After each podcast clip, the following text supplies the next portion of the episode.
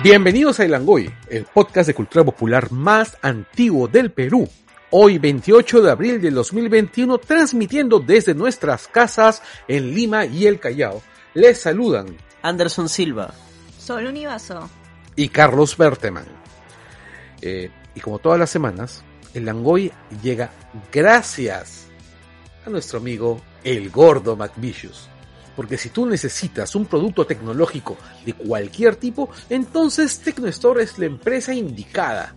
Nuestro amigo McVicious está tomando pedidos de laptops, PC, tablets, impresoras y cuanto producto tecnológico necesites para trabajar tranquilo desde tu casita. Puedes contactar con él al correo contacto arroba tecnostore.p o llamarnos o escribirnos a nuestras redes sociales y nosotros te daremos su contacto en caso que no lo hayas anotado. McVicious te dará un servicio de calidad y todo, todo, todo su amor. Puta madre. El siguiente auspiciador. Nuestro siguiente auspiciador es Funatico Store. Funatico Store continúa atendiendo vía online para que hagas tus compras y reservas mediante Facebook e Instagram. Si quieres tener un 5% de descuento en tus productos, solo diga que son parte de la comunidad de El Langoy. Y en hasta tu caso trabajo con todas las medidas de prevención. Oigan, ¿saben que cada vez que compro el Funático me olvido decir que soy parte de la comunidad de Langoy? Y sabes que, y lo peor es que es indudable que soy parte de la comunidad de Langoy, o sea, Yo en uno sí lo apliqué, creo, cuando compré el de el jueguito Rick and Morty. Yo lo he Claro, es comprado que- dos veces. También. es que yo compro estos funcos caros que él saca a veces, o sea, Sí. he comprado el de Meteoro, he comprado el de Meteoro, voy a comprar el de Godzilla. Chequen ahí porque est- esta semana ha estado sacando nuevos Funcos. Ahorita no me acuerdo, creo que había sacado de Umbrella Academy. Sí, está con nuevas ofertas también. Y, y estén atentos porque vamos a sacar pronto un sorteo de Funáticos. Uy, se viene sorteo. Se viene sorteo. Sí. Sorteo, Así sorteo. es. Y este programa llega gracias también a nuestros patrons, los cuales son Enrique Chang. Oye, ese es nuevo. Ah, Así caray. es. Enrique Chang, como el señor Chang de Community. José Ojo Cerrado Vargas, José Paredes, Juan Carlos Vivar, Marcos Cifuentes, Ángela Espinosa Hermosa, Arturo Bustamante, Simena Puntito, Kazuko Almeida Goshi, Reinaldo ML, Jesús Celestino, Daniel Peñalosa, Daniel Ocupa, Daniel, no, Diego López, Carlos Quevedo, Gorky Pacoricona, Christopher Hernández, Alfredo Injoque Vicente, Daniel Infante, Celso Celaya Valvé, Alfredo Pinedo, Eduardo Condori Quispe, de la Mota, Walter García, Pedro Rivas Ugaz, Pedro Rivas Ugaz y Lat Bionix. Muchas gracias a ustedes por sus dineros, porque gracias a ustedes el Langoy sigue funcionando. Así es, muchísimas gracias. Muchas gracias. Y ahora sí. Y bueno, las noticias de la, fa- de la semana. Pero primero un corte, pues, Carlos. Bueno, sí, hagamos un corte.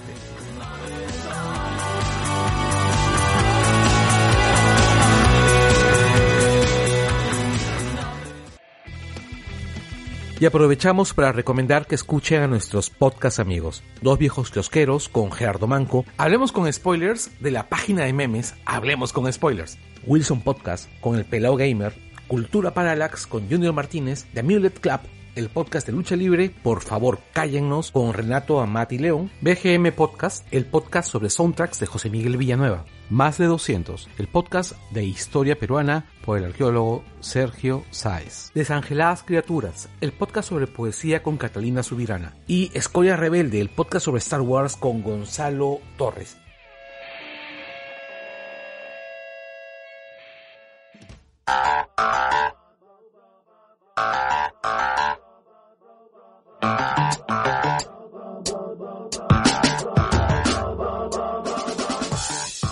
Y las noticias de la semana, que al menos, bueno, no son tan ominosas como las noticias de la semana pasada.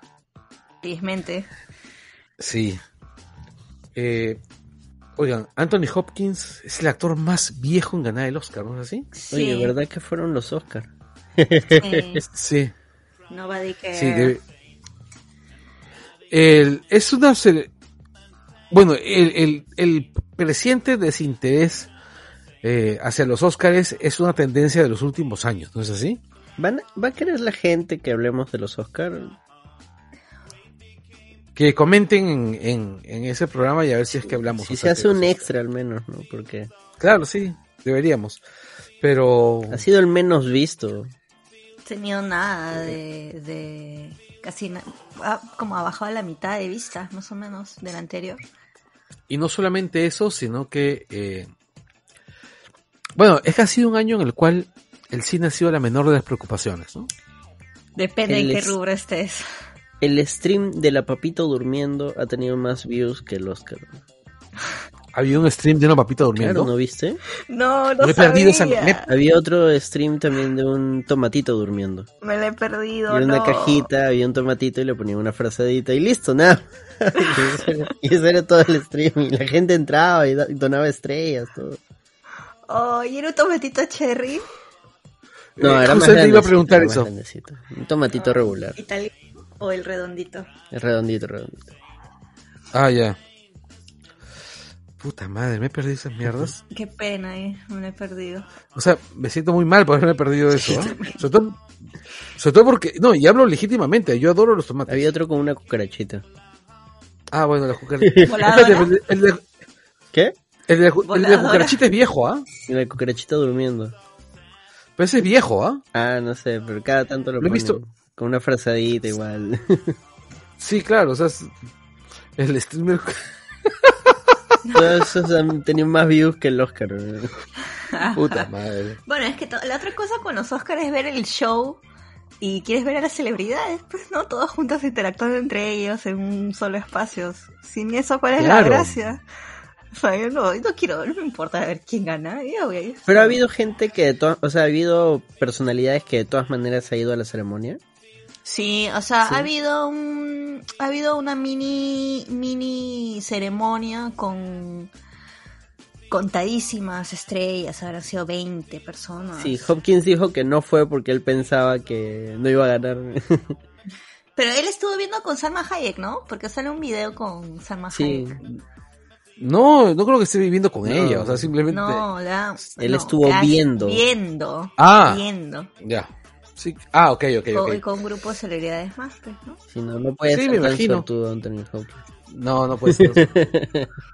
Este. ¿Cuántos años tiene? ¿90 y pico? 82. ¿82? Pensé que tenía más. Sorry, Anthony Hopkins. Bueno, yo, yo esperaba que el tipo se hiciera uno de esos números de baile, ¿no? Oye, sí, sigan a su Anthony, baile. Anthony Hopkins en, en TikTok, Sí, sus títulos. apareciendo sus bailecitos. Con su Tipo, está gato. loco. Con su gato. El TikTok de Anthony Hopkins bailando tiene más views que el Oscar. Sí, lo peor es que sí. Eh, es, es probable. Es es muy es muy penoso lo que está pasando con el Oscar. La gente está, bueno, hubo gente molesta porque no le dieron el, el Oscar a Boseman de manera póstuma. Pero, o sea, hasta donde tengo entendido, porque tampoco he visto la película, Hopkins realmente la rompió en esta película, ¿no? ¿El padre? Bueno, el padre es la obra de teatro, la última obra de teatro que hizo Catone este, acá en el Perú también, ¿no? Y dicen de que Catone la rompió. Eh, dicen, porque no he visto ni la obra ni la Dicen película, que es que es- Hopkins agradeció a Catone porque Hopkins vio la obra de Catone y se inspiró No, para... a- a- a lo que- a- mi, mi punto, y por eso mencionaba lo de Catone, es que es una pieza como pensada para actores muy crepusculares y que se luzcan, ¿no? Sí, porque es, es, o sea, se- la historia se trata sobre este personaje que es interpretado por Anthony Hopkins, que es un padre que tiene Alzheimer. O tiene, eh, no recuerda, no Sí, puede es- es recordar las Alzheimer. cosas, ¿no? Es Alzheimer. O demencia No, senil. O demencia senil. Sí, no, la obra, tanto la obra como la película entiendo, o sea, son bien, bien fuertes, bien crudas. Sí. Claro, necesitan un actor que pueda interpretar lo que es este tener O sea, un actor con nivel. Claro. Claro, un, un actor con nivel. exacto. Igual todo este conflicto que hubo porque no le dieron a Boseman el Oscar fue un pequeño lío en Twitter. Y ustedes ya saben que los medios clickbaiteros ya pusieron, ¿no? La, la generación de cristal molesta porque X. Claro, es que le han dado un montón, han dado Óscares a otros actores póstumos, pues, ¿no? Como a Ledger. Pero Pero es que también depende con quién competían, ¿no? Mm, sí, yo creo que sí. O sea, yo pienso que, mira, es bien difícil ganarle a Hopkins en su juego. Y bueno, Hopkins de todas maneras mencionó a, a Boseman. ¿no? O sea, si nos ponemos a pensar, ¿cuántas veces ha sido nominado este Anthony Hopkins al Oscar? Si Repetidas, nos ¿no? ponemos a pensar o si nos ponemos a buscar en Wikipedia. No, Yo estoy recordando la nominación que le hicieron a él por lo que queda del día. Donde creo que ya no ¿Cuál gana. es esa? Lo que queda del día es la película basada en la novela de Kazuo Ishiguro, donde hablan sobre eh, que es la historia de un mayordomo en la casa de un lord inglés que era afín a las ideas neonazis. Ah, perdón, a las ideas nazis. Y es la historia de este mayordomo que está enamorado de la ama de llaves que está encarnada, que era Miss Kensington, que estaba encarnada por Emma Thompson. A ver, ganó el Oscar en el 92. Por el silencio Porque de los inocentes. Por el, el silencio de los inocentes, Y ya. ahí estuvo nominado en el 94, 96, 98 y 2020. Seis veces nominado. Y Ya. ganó dos. 1, 2, 3, 4, 5, 6, 7, 8, 9 veces a los Globos de Oro. 1, 2, 3, 4, 5, 6, 7, 8, 9, 10 veces a los BAFTA, de los cuales ganó la mitad. Los SAG. ¿Los SAG importan? Los SAG, los, los. No, no. No, los Emmy, sí. Cinco veces nominado a los Emmy, dos veces ganador. Y los otros no importan. eh, Ey, no, el de sindicato sí importa, esos son los. SAG. ah, los SAG. Ah, a ver, por eso preguntaba si los SAG importan. Uno, dos, tres. Claro, pues los nominaron por los que queda el día, Siete. en el 94. En el 94. En el Oscar. Sí, Ni- que yo creo, yo creo que es la película donde, o sea, la- mi, mi interpretación favorita de Hopkins. Ah, porque todavía no has visto The Father. O sea, es cierto, hasta el momento, hasta el momento es mi interpretación favorita de Bueno, a mí me gustó mucho en los dos papas, la verdad. Me, ¿Sí? me- sí, a mí sí me gustó. Me pareció que hizo un buen Ratzinger. Eh, Man, ya, yo, yo lo sentí súper cómodo al tío, o sea, como que haciendo un papel para el que no tiene que esforzarse. O sea, Sí. así. Pero también de repente es porque él es tan bueno que lo sentimos Sí, también de esa es- forma. ¿no? Claro, también es cierto. En cambio, este, el... Bueno, también es, en, en el caso de lo que queda el día, Kazuo Ishiguro es mi escritor inglés favorito, ¿no? De los contemporáneos. Entonces, el... Y la película, y acá lo hace maravilloso, ¿no? Es una de las mejores adaptaciones de una novela que he leído, que he visto en mi vida, ¿no? Mm. Por favor, chicos, si pueden ver lo que queda el día, véanla. Es una gran película. Si pueden leer la novela, léanla. Kazuo Ishiguro no se ganó el Nobel por las huevas. Es un gran escritor. Y bueno, la siguiente noticia. Alfred Molina confirma su participación en Spider-Man No Way Home for Home. No, No, Way, No Go Way- Home, ese es el, Home, el especial navideño. Donde Spider-Man enfrenta a, a Papá Sí. Noel. Sin camino a casa en español será, ¿no? Una cosa. Sí. Sí. Mi inglés. Pero- Mi mal inglés. ¿Qué, qué, qué, qué, este? Yo estoy sospechando que Molina de repente también es un troll. Pero ya no lo habían confirmado hace tiempo. que iba a Ya, lo que pasa es que Mm, mm. se confirmó por fuera, o sea, el actor nunca dijo nada, pero se dijo que Molina estaría involucrado en el proyecto. Ahora han entrevistado a Molina, a Variety. Y Molina ha dicho, no, sí, está saliendo todo muy chévere, estoy alucinado con lo que están haciendo, esta tecnología de rejuvenecer gente, no, hombre, qué pasada. Que ese es Molina está alucinando mal. Ese es, ese es el troll. No sé, porque ya, o sea, ya es con Variety, ¿no? O sea, no... Pero, no- pero depende de la personalidad de cada uno, supongo, ¿no? Pero Molina es chicharachero. Yo creo que puede ser un... Mira, te voy a decir bien franco. Yo no voy a creer nada hasta, hasta que vea un tráiler con personajes, o sea, no voy a creer que está Molina hasta que yo vea a Molina en un trailer. Hasta que veas la película, porque de repente no lo ponen en el tráiler justamente más- para no hacer spoiler. Para ser más, más hype. Sí, Claro.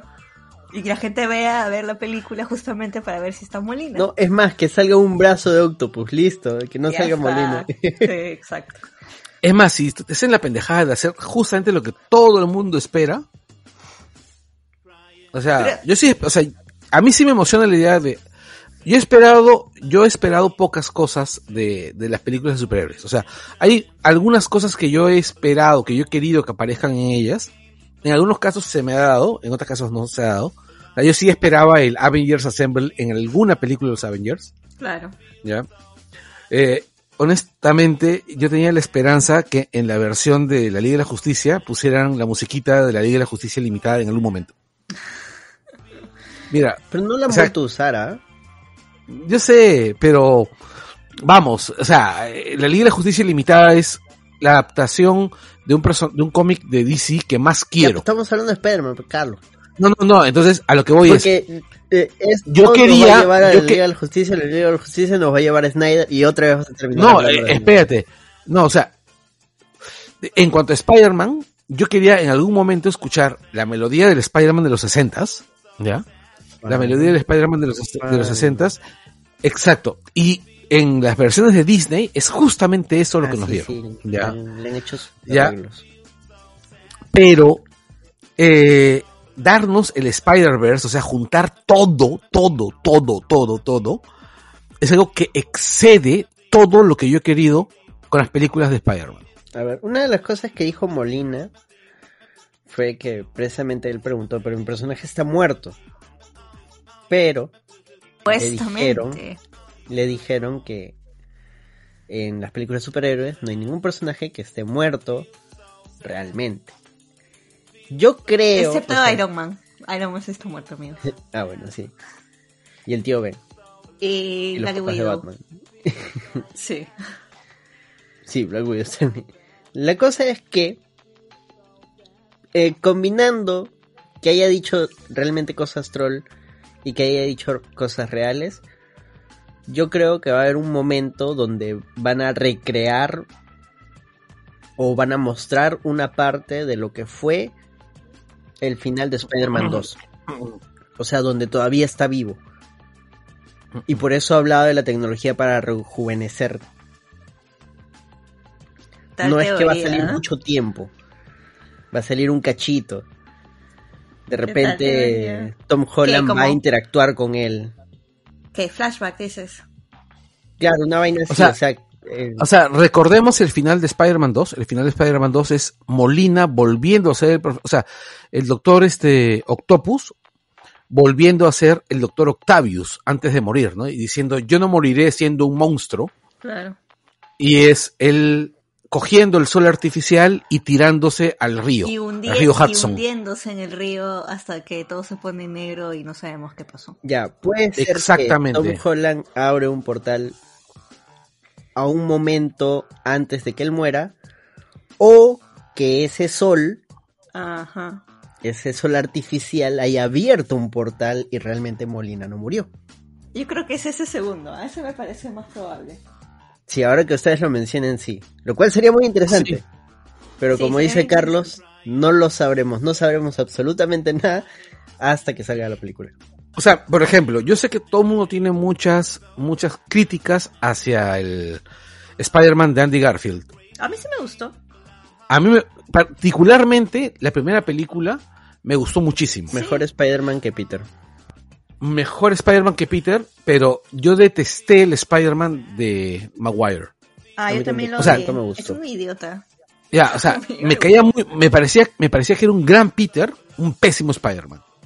No, ni como Peter. eh. Ni como Ya, Peter. y ahí queda este, no, no, y en la segunda película, en la segunda película funciona mejor, en la segunda película funciona mejor, porque en realidad sí está cogiendo el, el, el patos tradicional de Spider-Man, ¿no?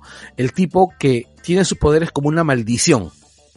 Sí, la segunda trata mejor ese tema. Es, exacto. Entonces, por ahí, ¿no? Y aparte porque es una gran película.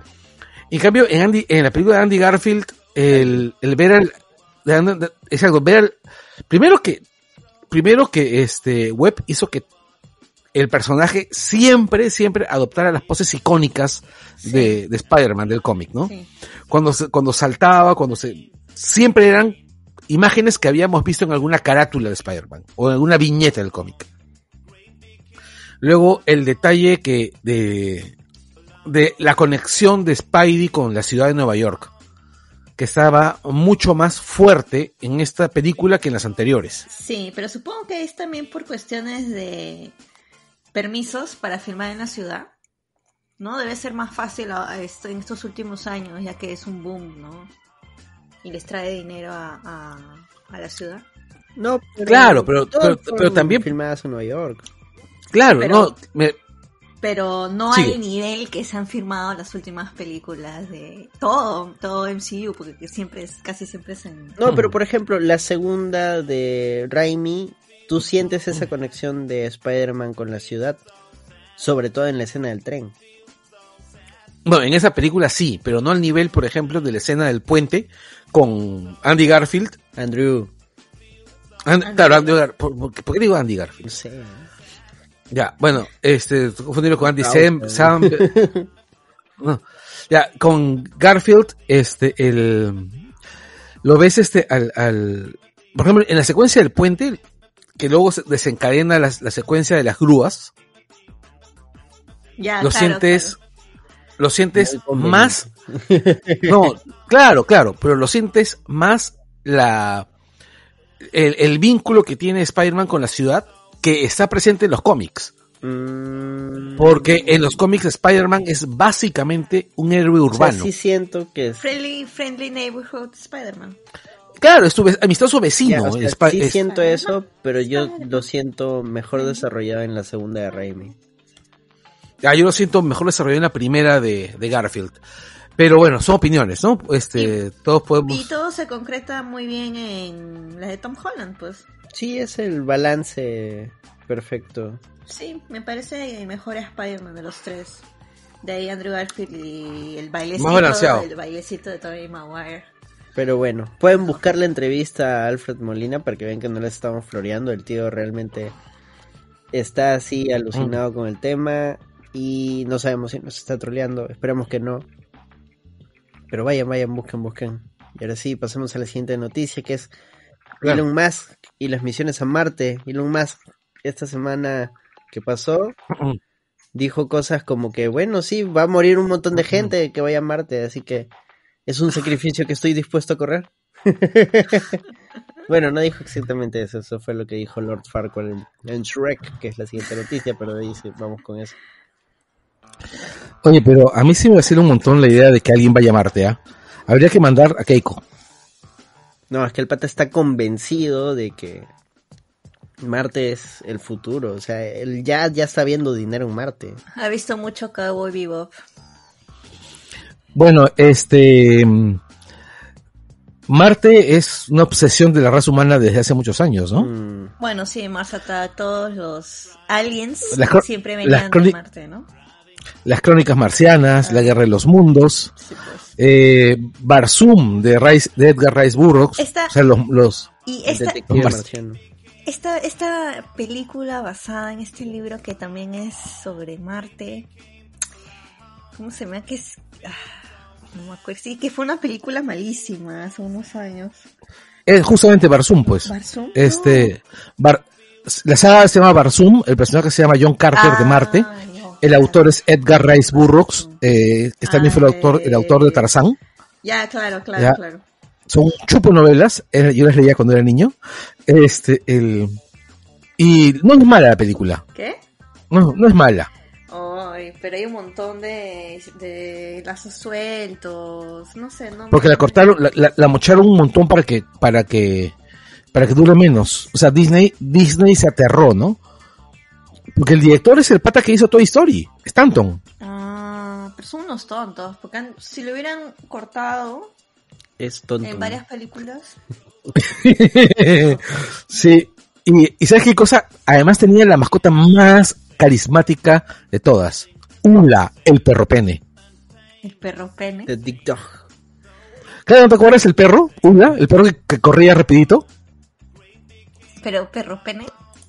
Parecía un pene. Pero su cabeza parecía un glande. Mira, búscalo en internet ahorita para que veas. Ula se llama. W-O-L-A. John Carter. Ah, vamos a buscar. Y encima, y encima te acaban vistiendo. Qué caro esa vaina. Ya, ese, ese personaje, por ejemplo, el- en las novelas es súper importante. El perrito, Ula. Bueno, pero Elon Musk no quiere eso, pues Elon Musk quiere quiere lotizar Marte. Claro, quiere hacer, convertir el nombre Corvina. Claro, y él está buscando gente, en sus palabras, gente valiente que esté dispuesta a ir a Marte. Y morir. Sí, realmente eso es lo que está buscando, gente que arriesgue su pellejo para que su proyecto salga adelante. Lo que pasa es que si llegas a Marte, regresar va a ser complicado. Mentalidad de tiburón, papá. ¿Ah? Mentalidad de tiburón. Ah, eh, eh, mandemos pues este al- al- a, los a los dementes estos que quieren venderte Fusion, ¿no? Pues, ay. ¿Ya viste el perrito sol? Sí, pero no parece un pene, parece escroto. Es lindo. Bueno, ya. Es bien gracioso. Sonríe, qué lindo. Es este, es un... A mí me gustó mucho la película. Bueno, ok. Pero yo no sé si es, o sea, en mi caso es, soy muy fan del personaje, de repente tiene que ver eso, el, habría que ver más, más opiniones, ¿no? Sí. Sí, bueno, denle Ya. un perro pene a Elon Musk y que se lo... Sí. Listo, Shrek cumple 20 años. Me sigue pareciendo alucinante que esa vaina ya cumplió 20 años. Hace poco la volví a ver, para, para ver si es que mi, si es que mi, mi mala opinión de la primera película de Shrek sigue, se sostiene. ¿no? Shrek is life, Shrek is love. Este, a mí me gusta más la segunda. No, Ah, la segunda es más chévere, sí. Sí. Ya. Justo yo también la he visto todos hace ustedes poco. están equivocados. La segunda no, Ya. nunca va a ser más chévere que Shrek. Ya, La tercera es más y este, ya, y el rollo es, eh, entiendo por qué les puede gustar tanto, porque la película es una mezcla de, la película es básicamente una colección de memes contando una historia. Es que se ha vuelto meme. No, no, No, al- no. cuando, Era no, meme, no. sí, sí, sí, sí. o sea, la película, este, Anderson, Shrek, es una película donde han cogido todos los elementos de la cultura popular posibles para, y los han colocado al servicio de la historia. Por ejemplo, cuando Fiona se pelea con los soldados, es la referencia. Es... es la referencia a Matrix. Claro, el- la Ya, película y vas a- era una película referencial. Ya, pues, eso, son Pero eso memes. existe Las referencias en la son memes. desde hace mucho. O sea, ¿dónde Por está el supuesto. piloto? Es una referencia completa a, Airplane, una película de desastre. Está bien, pero eso es una parodia. En pero es una parodia que está, o sea, es una película que está parodiando un género. Shrek es una película que está parodiando la cultura popular. Las cuentos Es una de película hadas, que- ¿no? Exacto, con pero la está- cultura popular. Pe- Como- pero está es usando, como estas películas que luego se volvieron populares como no es otra tonta película de inserte género aquí. ya, pero por ejemplo, todas esas películas le deben a Shrek. Claro, exacto. Ya, todas esas pe- pero mi punto, o sea, mi punto es, sí entiendo, entiendo el, el valor de Shrek. El valor de Shrek es que justamente inserta otro nivel de lectura dentro de la parodia. Es, que es es- un tratado sobre la soledad. Ya, o sea, la- no es una mala película, No, es una muy buena película. buenísima. Es- claro, es muy buena. Ahora, lo que ocurre es esto, me desespera, me desesperan los personajes. O sea, no empatizan conmigo, o sea, me, me cae, me da pena Shrek. Shrek da pena, O sea, pues. O sea, me- lo- pobre hombre, déjenlo tranquilo, dejen de joderlo por la puta madre. Pero es que Shrek aprende, además de que él, él busca esa, entre comillas, tranquilidad, porque en realidad nunca se sintió parte de nada. Shrek Sí, está pues. solo en este mundo. Se siente solo. Mira esa piedra, un detalle soberbio. Puta madre. Bueno, en fin, 20 años de Y un Shrek. TikToker eh, en TikTok de- que habla sobre rocas y piedras y que le da un significado a esa frase de burro, o sea, de por qué la piedra está ahí. Explicación rápida. Du- dudo mucho que esta haya sido la intención de la película, pero tiene sentido. Que ese tipo de rocas en realidad es una fragmentación de un deslizamiento de montaña. El lugar donde se encuentra Shrek es un pantano. No hay montaña cerca.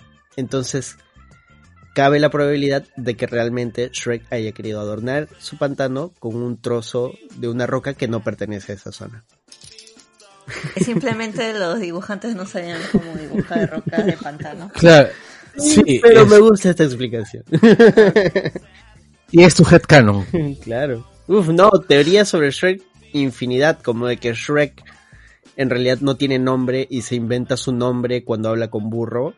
Sí, yo creo esa. Yo también yo creo esa teoría. Yo sí la creo. Yo no, Mira. no me acuerdo por qué no estaba de acuerdo con esa No, teoría. de repente, que no, de repente no, piensas, porque, tiene sentido. porque- que como hacen, ha- hace tiempo nadie lo llama por su nombre, dudo un segundo. Claro, ahí está, ahí está, eso es lo que yo tenía en mi mente. Pero Ya, este, ustedes, usted, ¿alguno de ustedes ha leído a este, per- a este, a este tipo, este, el de Mundo Disco? No. ya, Ya, en Mundo Disco hay un personaje que se llama Cohen el Bárbaro. Sí, sí, sí. Cohen el Bárbaro. Sí, El bárbaro. Nice. Sí. ¿Cómo se apellida? ¿Cómo se llama el autor? Terry Pratchett. Justamente el pata Terry Pratchett, que tenía Alzheimer, creo Sí, que al final ya falleció.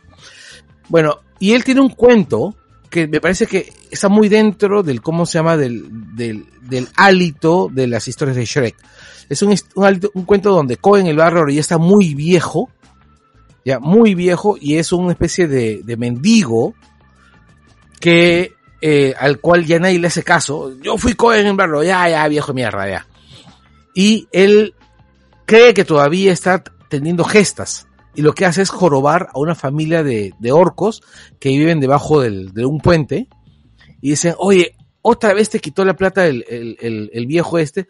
Sí, pues, ya, ya, ya, lo he dejado que se vaya porque pobre hombre. Tú- cree que todavía es relevante, ¿no? Ese, ese, ese tema de la, esa deconstrucción del mito es justamente lo que tiene Shrek, ¿no? Es, claro, que de hecho Shrek sí existe, eso es un libro, no que existe un ogro llamado Shrek. Hay un libro que se llama Shrek, donde también hay un burro, pero es un cuento infantil, o sea, también trata algunos temas sobre cómo sociabilizar, cómo te ven como un monstruo y cosas así. Pero digamos, la película tomó del libro los nombres, algunas generalidades y de ahí todo lo demás es... Cultura pop. exacto, sí. Oye, es este. Es, es alucinante la manera como son las adaptaciones en Gringolandia, ¿no? O sea, te compran, te compran este, te compran los derechos, adaptan un rasgo del libro, desechan todo lo demás y dicen, es la adaptación. Es lo que pasó, es lo que pasó, por ejemplo, con cómo, en- cómo entrenar a tu dragón, Ya. ¿no? Los libros no tienen que ver nada con la película. Nada. Solo tienen el nombre y la idea de que hay gente que con dragones. Un chico entrenando un dragón, listo, ¿no necesitamos más? Eh, exactamente, o sea, yo, por la puta madre. Ahora, si quieren un programa de Shrek, avisen. Yo estoy hace tiempo que quiero hacer un programa de Shrek, pero no he visto la 4 completa. Así que tendría que verla. La 4 es Yo no este. la es he visto. ni la No- quiero no ver, quiero verla. No, Pero si hacemos un programa de Shrek voy a tener que verla, ¿no? Mm, Que la 3 es malísima. Sí. La 2 es muy paja, pero yo personalmente considero que la 1 es superior. Y también tiene los cortos y la película del gato con botas, que es me... Es Y bueno. graciosita la película de Gato con Botas. Eh, Tiene su encanto, ¿no? Pero... eh. Eh. Bueno, O sea, a mí me da mucha risa la, ¿cómo se llama? La. La. Bueno, el, el personaje, el gato con botas, ¿no? sí, cuando aparece O sea, la segunda. Eh, No, o sea, a mí lo que me dio risa es que en serio creo que eligieron el, al mejor actor posible para, para hacerlo. O sea, hicieron el mejor diseño de personaje posible. No, aparte era una referencia al zorro y qué mejor referencia al zorro que Antonio Banderas. Exactamente. O sea, por eso te decía, oh, The Puss in Boots. Puta, en ese momento yo me he doblado de risa. Bueno, Shrek cumplió 20 años, todos nosotros y los que están escuchando esto están viejos. Muy bien. Ahora sí pasamos a noticias que nos van a hacer sentir aún peor. no. Ah, sí. Eh, nuevos resultados de las encuestas. Bueno, en realidad cualquier resultado de las encuestas nos haría sentir peor. Sí, es verdad. Pero por el momento los resultados oscilan entre Keiko segunda, Castillo primero no. De verdad. Bueno, Sí. dos- Wow. y, y Keiko tercera, Castillo primero. No, esa era una encuesta fake. No, es en la encuesta del IEP, ah no, coloca prácticamente Claro, es- empate técnico, empate técnico técnico. entre el voto, entre el voto, vi- entre el voto viciado y Keiko Jejejeje. Y este y ¿verdad? Castillo bien por delante. paréntesis, este, el videito de Semo bailando No sé de explosión de Iquitos, un éxito en TikTok. Si no lo han visto, vayan a nuestro TikTok. Y a nuestro Instagram, y Twitter, y Facebook. Y ahora sí, Todas nuestras redes sociales. a las elecciones. Sí, pues Y bueno. está ahí peleando la baja con, con el no sabe, no opina. Pero hay una cosa importante, ¿ah? yo es una elección es, un- es una elección larga, Sí. es una elección larga.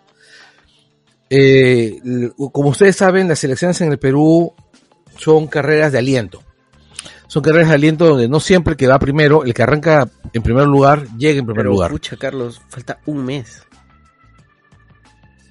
Hasta dos semanas antes de la primera vuelta, eh, Es verdad. estaba en primer, mes. estaba en nada. O sea, yo, Estaba- yo entiendo esa lógica siempre en la primera vuelta. En la primera vuelta sí, pues por ejemplo, Forsyth arrancó primerito porque todos los medios le metieron puncho por todos lados, ¡uh! se desinfló. Pero en la segunda vuelta donde tienes dos meses para hacer campaña, donde tienes, donde tienes la gran mira, tienes a todo el grupo de comercio haciendo contracampaña. Han despedido a la directora de prensa de Canal 4 y de, y de Canal N porque se niega a hacer contracampaña a el Castillo. comercio ha reestructurado todas sus cabezas. Sí. Exacto. Y, eh, y básicamente porque para ponerse más naranja. Se viene el terruqueo Sí, intenso. Sí, exactamente. Uy, el terruqueo es una forma de terrorismo, además. Porque la utilización del, del terror para conseguir un fin político es básicamente la definición del terrorismo. Además de eso, eh, bueno, ya está más o menos confirmado que la agencia que está encargada de esos paneles de la Javier Prado, de esos paneles Sí, que se están utilizando, ha sido, le bueno, es, es una agencia que ha trabajado con los fujimoristas antes, y se dice que quien nos está financiando es López Aliaga. ¿Sabes que yo tenía esa teoría? Porque en, en uno de los paneles en el que dice este trabajo con mi propio esfuerzo y mi progreso, mi éxito es mío, una nota así. La frase que habla sobre el éxito, sobre lo que tú ganas, sobre que tú estás creciendo, está en celeste. O sea, mi, mi teoría era súper loca, ¿no? O sea, solo relacionar, ah, mira, un valor positivo con el color celeste, listo, no hay mayor análisis. Pero aparentemente sí era, o sea, Pucha, realmente son tan tontos de ponértelo ahí, o sea, Bueno, Son básicos. Ya. son unos básicos. lo único que no entendí Entonces- es por qué los signos de interrogación son naranjas. Porque porque, son unos bueno, ya. básicos. Bueno, ahora, otro, un detalle importante es que Keiko ha presentado un equipo de trabajo que es básicamente una mierda. Y Castillo está utilizando la vieja técnica de no te pueden criticar por algo si no hablas de eso. O sea, no te pueden criticar por tu equipo técnico si no presentas el equipo técnico. Yo creo que Castillo va a alargar muchas cosas hasta la mitad de la Yo campaña. creo que no la tiene clara, o sea, no tiene varias cosas claras en realidad. Sí, sí, sí, no tiene, es que no, Creo que son los no dos. esperaba ¿no? llegar. Son los dos. O sea, como no las tiene clara, va a alargarlo. Ya, yo creo que Keiko la tenía más clara. Ay, Claro, porque que la tiene clara desde hace años. Kiko la tiene clara desde hace tres Ay, elecciones, más o menos. Sí. Ahora, yo sí creo que se viene el Keikino, ¿ah? El Keiki, ¿no? Yo también. Sí, Sí. yo creo que se viene el ¿Cómo Keikino. Mira- Keiki no? ¿15 años de Keiko? 15 años, tre- 13, Pues 15. Kino, pues. Ajá. claro, el Keikino. Kino. Ah, el que dibuja, el que dibujaba Mafalda. No, el Keikino, su quinceañero. Kino, claro. Ah, Por 15 Kino, la banda de post-punk soviético. Sí. Puta, qué paja. No, Kino, la banda de rock progresivo de Alemania del Este. Chucha, ¿cuántos kinos hay? Kino es cine en, en alemán, pues, ¿no? Sí. Y Kino, lo que nos negó Alianza, de puta. Ah, Oye, pero mira, yo estoy segurísimo de que ahorita. Dentro de la gente que nos está escuchando, hay gente que va a votar por Keiko. Obviamente. Estoy absolutamente seguro. De hecho, alguien nos comentó, volvió el hater de, de Langoy. Te extrañábamos, causa. No sé por qué no, bueno, no pone su nombre porque si no dejaría de ser un troll. Nos comenta ahí en iBooks, sí, nuestro fiel hincha, y dice, yo precisamente escucho a Langoy no porque esté de acuerdo con ustedes, sino para contrastar ideas. Entonces eso me deja claro que hay gente que nos escucha solo para renegar. A lo que voy es, Gracias si vas a votar por. Keiko, no tengo ningún problema. Vota por Keiko. Yo ya sé que a ti no te interesa nada en los argumentos que nosotros podamos tener para ti. Pero, hacer campaña de terruqueo, anticomunista, que ahorita todos, pucha, varios contactos de, de Instagram están así súper anticomunistas. No sirve de nada porque solo estás alcanzando tu círculo y tu círculo lo más probable es que sea un círculo limeño y en Lima lo más probable es que va a ganar Keiko. Mira, yo creo Sí, que en probable. Lima, si en Lima Castillo saca 30%, ese 30% le asegura la victoria. Sí, no, yo más bien pienso que la elección se va a definir fuera de Lima. Todos los demás departamentos van a definir la, la elección. Y la, y la elección la pueden definir también Mm. los que no saben, no opinan y no están seguros, ¿no? Porque es Claro. un gran porcentaje, es ellos a los De que hecho- tienen que convencer. De hecho, lo que yo he estado viendo es que están desesperados tratando de, tratando de eh, convencer a la gente que está votando en blanco. Hay un montón de gente que, que todavía cree que sacando 66.7% de votos en blanco se anula toda la elección. Son, son estos amiguitos, amiguitas, que nunca en su vida les ha preocupado la política y recién se han dado cuenta que son ciudadanos en esta elección cuando los candidatos que a ellos no les gustan han pasado la segunda vuelta. Pero tampoco es Ya. eso, Carlos. O sea, tampoco eso está mal. Hay gente que no está informada realmente cómo es el voto en blanco o cómo es el voto viciado. No, es, no, espérate, déjame terminar.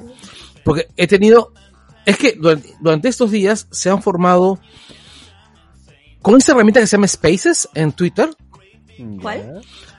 Spaces. Spaces es, es, el- es la competencia de Twitter de, Clubhouse.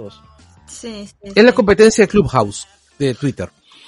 Eh, se han formado varios grupitos donde hay gente que está hablando y varias veces me han invitado algunos y yo los escucho, ¿no? Y el común es, sí, hay esa sensación de que en serio piensan eso, o sea, que hay un grupito de gente que y se junta y conversa y están convocando esas marchitas, están convocando esos eventos en Facebook y en realidad Los cacerolazos también, ¿no? Ajá, y, y están convencidos de que funciona. Incluso yo tuve una discusión en Facebook con una chica que, que es abogada, para más Henry, y que me mostró el reglamento electoral y me dijo, mira, el reglamento no diferencia como actos, no diferencia como actos independientes la primera y la segunda vuelta. Así que sí, ese 66.7 de cómo se llama la segunda vuelta, se reinicia todo. Todo. Por todo lo demás es una interpretación antojadiza. Ahora, lamentablemente, esta persona parece ignorar que cuando la ley no te deja todo claro, eh, importa la interpretación que da el ente que utiliza ese reglamento, esa ley, ¿no? Y el Jurado Nacional de Elecciones ya se ha pronunciado sobre que ambos actos, primera y segunda vuelta, son independientes. Pero Carlos, nuevamente estás hablando de una minoría. Probablemente esa gente que piensa que se puede anular la no, elección. no, no. No, no, no. Mi punto, sorry, este, pero mi punto es este. Es, hay un tema de ejercicio ciudadano a la que mucha gente recién ha despertado y a la que tenía que haber despertado antes y es que esos son los motivos por los cuales estamos en esta situación. Carlos, pero eso siempre sucede. Bueno, Igualito fue como igual. cuando este PPK no pasó a segunda vuelta. Ah, por supuesto. ¿Te acuerdas cuando querían hacer un referéndum para que BPK entrara a la segunda Que fue vuelta? una segunda vuelta de tres. Sí. Pero nuevamente, esa gente que reclama esas cosas, en realidad, ¿qué deben ser? El 1%. Y eso. eh, Realmente hay un montón de gente que va a votar blanco, nulo, viciado o no va a ir a votar porque simplemente ambas opciones le llegan al pincho. Y yo, ok, puedo respetar eso. Lo que no puedo respetar es que luego me reclamen y me digan, ah, pero tú votaste por A o por B. No, pues si tú estás renunciando a tu opción de elegir, también estás renunciando a tu opción de reclamarle a los demás. O sea, pero no al Estado. o Al sea, Estado siempre lo o sea, particularmente, y ustedes lo saben, yo siempre he mencionado que a mí la idea del voto en blanco o del voto viciado siempre me ha parecido la menos, eh, la más cobarde de todas las opciones. Es porque tú odias a los tibios. pues. Pero bueno, o sea, sí. en realidad no soluciona nada, realmente no soluciona nada. O sea, estamos en una situación donde, pucha, hay que mojarnos, ¿no? Hay que ir, hay que ir por una de las opciones, ¿no? En, en este podcast ya hemos dejado muy en claro que, o sea, por Keiko jamás, ¿no? Antes por, nunca más. antes por, por el diablo que por Keiko. Pero al menos con nosotros y con la gente que piensa similar a nosotros, no sirve de nada este utilizar argumentos de terruqueo, de que no nos vamos a volver un país comunista. Primero que íbamos a hacer Venezuela, ahora no, no, no Así vamos a hacer Venezuela, vamos a hacer como Cuba. No, no, no, vamos a hacer como Cuba, vamos a hacer como Bolivia.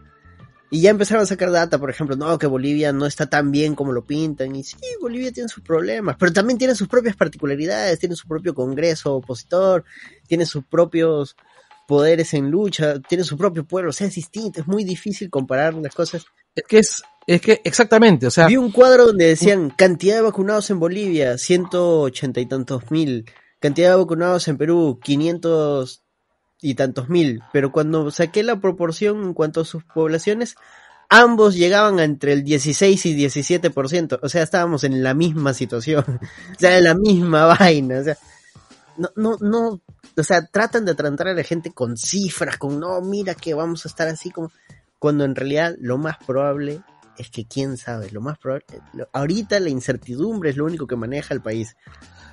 Este- este- acabo de recordar ese poema, este, ¿te acuerdas de ese poema que se llama Indio que asomas a la puerta de esa tu rústica mansión?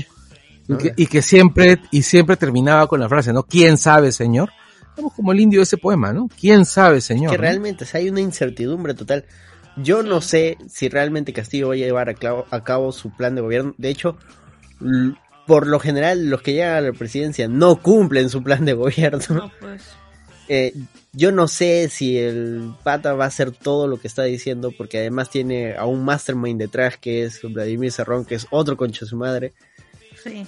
Pero en lo personal, en lo personal le hablo como yo, como Anderson, como Anderson, prefiero de que haya una fuerza en, en uno de los poderes del Estado y otra fuerza opositora en otro de los poderes del Estado y que entre ellos se saquen la mierda y que no pase absolutamente nada.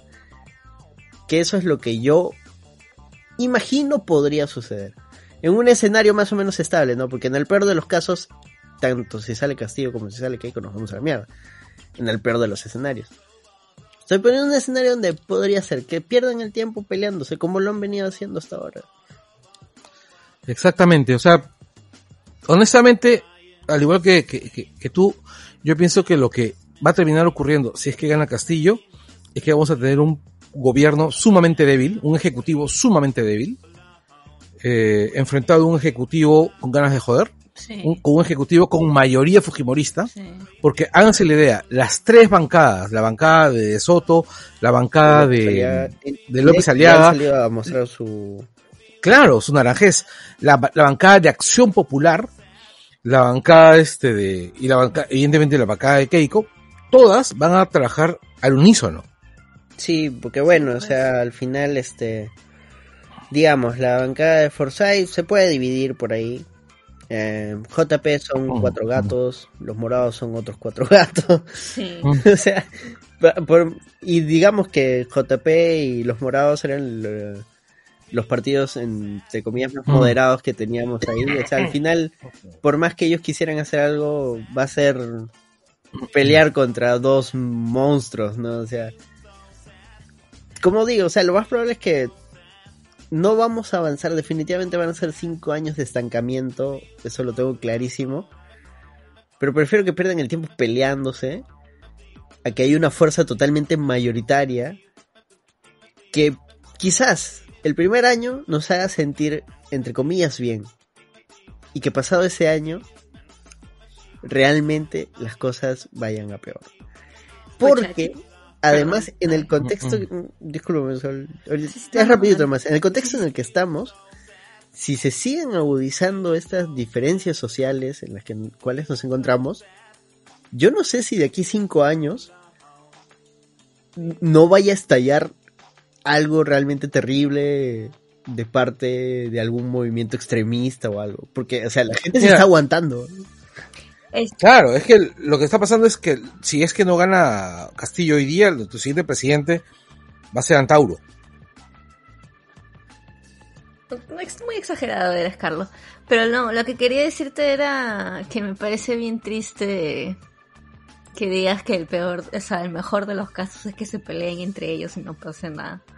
No es como esto, me esperamos tan tacada de, de, de nuestro gobierno que lo mejor es que se peleen más. Sí, es que realmente no espero nada bueno de, ambos. Sí, es que eh, eh, creo que nadie, ¿no? creo que nadie esperamos, ¿no? Es bien triste. Claro, efectivamente, ¿no? O sea, es tenemos ahorita un gobierno de transición y emergencia, por ejemplo, que, que no hace nada que no hace nada y que no hace nada por dos posibles causas, ¿no? La primera es que esté compuesto por totales y absolutos inútiles. O la segunda es que está tan debilitado porque tiene un Congreso que lo puede vacar con 60 votos y que está deseoso de vacarlo, que se ve obligado a actuar, a vivir en puntas de pie tratando de no hacer absolutamente nada para pasar piola. O sea, este es el Perú al que nos ha conducido la mayoría parlamentaria de Keiko Fujimori en el, en el periodo pasado.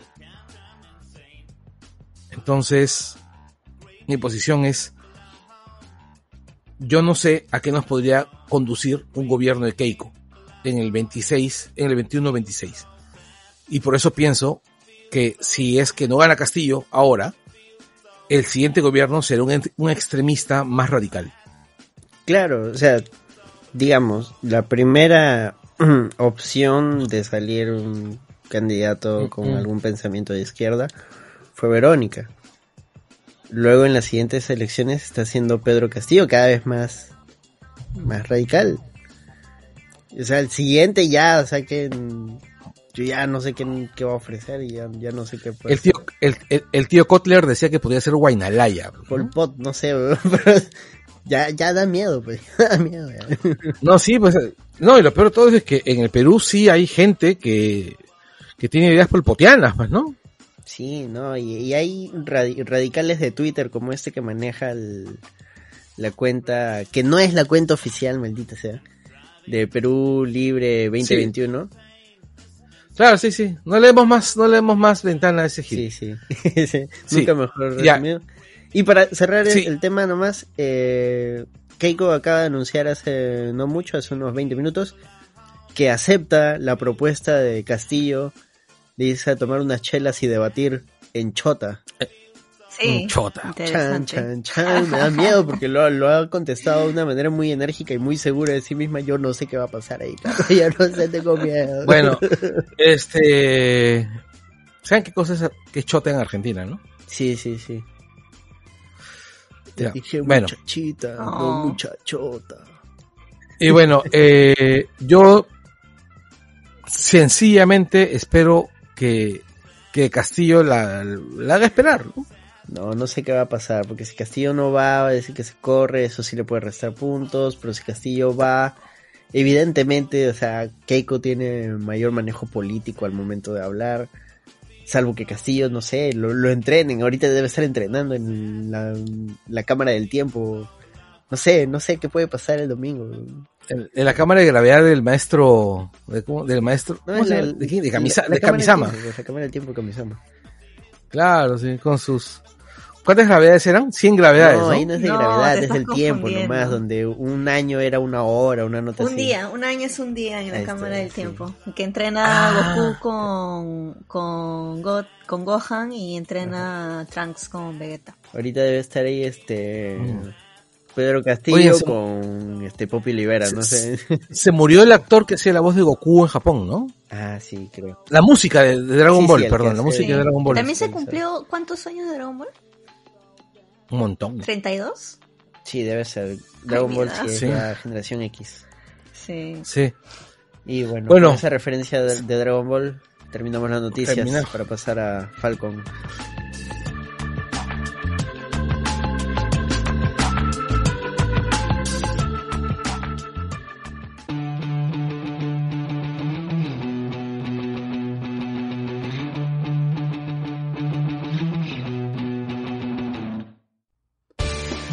A El Angoy, tu podcast favorito sobre cultura popular, transmitiendo desde el 2014, siempre con la mejor información sobre cine, televisión, cómics y muchísimo más. Desde Lima, Perú, para todo el mundo.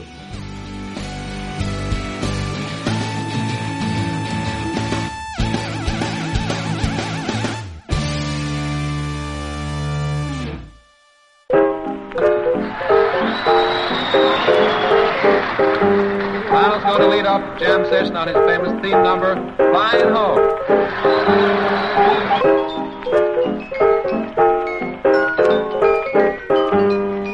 You ain't fooling me. Oh, you nasty. Bueno, después de, de seis episodios, seis episodios que se nos han, que nos han sabido a menos, termina Falcon and the Winter Soldier. Sí, yo, yo hubiera querido un par de episodios más, que sea ocho. ¿Pero daba para ocho episodios más? No. No, No. daba para más. O sea, esta historia que, que plantearon no, sé, daba para más. Pudieron haberme dado más Flag Smasher. Mm, Haberlos, desa- haberlos desarrollado más y que parezcan menos inútiles, sí. Sí, Sí. Porque, honestamente, más que un grupo terrorista parecían los choches. se pareció un consejo original. Este, no, pues parecía, este, no, parecían barras bravas. Pirañitas. Claro, parecían pirañitas, parecían barristas. O sea, el- eh, honestamente, creo que es el grupo terrorista más tela que he visto. En una serie de televisión. O sea, eran No recuerdo otros grupos terroristas tampoco. ¿En serie de televisión? en serie de televisión o película, ¿no? O sea, yo miraba a los terroristas, por ejemplo, de Duro de Matar, Bueno, Ah, los- que, no, claro. que- que Claro. no eran super soldados. Pero ahí estás hablando de mi causa Severus Snape, pues. Claro, ya mira, y- los terrucos, Y, y el grupo los- de, de, de, de Batman, pues, ¿no? Y Bane. Claro, los terrucos de, ¿cómo se llama? Los terrucos de Tropic Thunder se ven mejor. Qué malo. Mm, bueno, Sí, los se- de Tropic Thunder son en realidad guerrillas, pero bueno. Ya, está, sí, pues tienes razón. Pero a lo que, Los a lo que terroristas de 24. Homeland. ya, eh, el rollo es que sí se les ve Sí, hay muy mejor- frágil. muchos mejores terroristas. Esa frase suena horrible, pero hablamos de ficción. Claro, o sea, hay, digamos, hay mejores representaciones de un grupo terrorista en la ficción. Porque si hablamos de, de muchos mejores terroristas, eh, Suena horrible. sí, suena horrible, sí. Igual suena horrible. Pero hay mejores representaciones de un grupo de terroristas en, en la ficción. Estos son recontra lames. O sea, digamos que es un rival demasiado nerfeado. Sí, sí. O sea, son, son super soldiers. ¿Ya? Y. Sorry, pero Falcon no podría sostenerle una bronca a ningún super soldier. Pero le sostuvo bronca, pues. sí Por eso, pues. Por eso. O sea, Falcon no podría. No podría. A un super soldier no puede. O sea, sí lo hizo. por eso, pues. eh, Con eso te das cuenta que están nerfeados. No, es, es que ya, no. Espérate. Más allá de si están nerfeados o no, porque obvio los iban a tener que nerfear al menos un poco para que le hagan la equivalencia a un personaje que no tiene poderes. Pero ahí hablamos en, temas meramente de que lo tienen que hacer porque porque la trama sí lo demanda. Yo voy a que nos estamos saltando, mejor vamos a hablar de frente a los Fla- Flag Smasher, ya lo teníamos un punto más adelante, pero vamos a ya que arrancamos hablando de ellos. Yo siento que la serie no me ha transmitido ese terror, ese... La sensación de amenaza. Exacto. Sí, es verdad. Más allá de, de si los nerfean o no en cuanto a fuerza, pucha, Zemo en Civil War no es un super soldado y sentías que era un, un personaje amenazante porque, pucha, o sea, era un mastermind. Claro. El weón te podía sorprender en cualquier momento con algo que había planeado y los cagaba a todos. Sí, pues. Sentías la amenaza. Killmonger, De hecho- puta, Killmonger aparecía y tú decías, este weón ahorita va a hacer explotar algo, va a matar a alguien, este está loco. weón". No, de hecho, en esta serie, Zemo transmite más amenaza que los, que los átomos, que los, que los Flag Smashers. Claro, pero creo que ahí también es de que ellos han tratado de que más bien no se imita tanto ese, ese sentimiento de peligrosidad, porque justamente lo que quieren es que eh, estemos de su lado, entre comillas, ¿no? O sea, que nos identifiquemos. Aparte Claro. que también, aparte que también, a ver, si, a ver, si nos ponemos así a hacer piqui, eh, podemos, podemos decir que eh, el, el serum que hicieron, o sea, la- el, el suero super soldado, no es exactamente igual que le pusieron a Steve y que le pusieron a, a, a Bucky. Isaiah. Claro, puede, no, que sea, no- puede que sea menos, puede que sea menor. Aparte claro, que también, Ujú. lo otro es de que Isa- es- Isa- Isaiah, eh, Bucky y, y Steve, los tres eran soldados entrenados. Claro, estos Ya, eran ex- este, delincuentes comunes. Claro, son chiquillos, ¿no? O sea, la huevona cuántos tendrá, 17, 18, 19, ¿no? O sea, son gente común de Claro. la calle, ¿no? Pero la, la serie te los plantea como una organización con tentáculos a nivel mundial. Claro, es que es que ahí también es de que son tienen tentáculos a nivel mundial, no a nivel Hydra, porque Hydra tenía plata y ellos no tienen plata, lo que tienen es fuerza de voluntad, ¿no? Y, y un ideal. Entonces lo que tienen son gente común que también trabaja para ellos, eh, como es, es, es- es guerrilla, ¿no? Es una guerrilla, como, o sea, no es no es lo- el, gigante Hydra, ¿no? Es gente común y corriente, Claro, ese fue Ovejuna. claro. Ya, mira, mi, mi, mi punto aquí, una vez más, es, yo checo estos personajes y no solamente no siento la, la amenaza, sino tampoco siento la capacidad. Siento, Bueno, por ejemplo, que, que en los momentos en los cuales ellos muestran recursos, por ejemplo, en el episodio número número 5, cuando la chica Silva para que todos los que entran al local de las Naciones Unidas se activen, tú piensas, ¿y esto de dónde apareció? O sea, toda esta organización de dónde apareció Por cuando por pues. no, no, no, espérate, es que, es que a lo que voy es que durante todas las demás, los demás episodios tú los has visto actuando solos, solos y sin ningún tipo de apoyo. Y te los pintaban como especie de Robin Hoods, ¿no? O sea, cada, ca- en cada aparición en la que estaban ellos, básicamente eran ellos, E- ellos y, y, por ahí una personita más, por ahí, ¿no?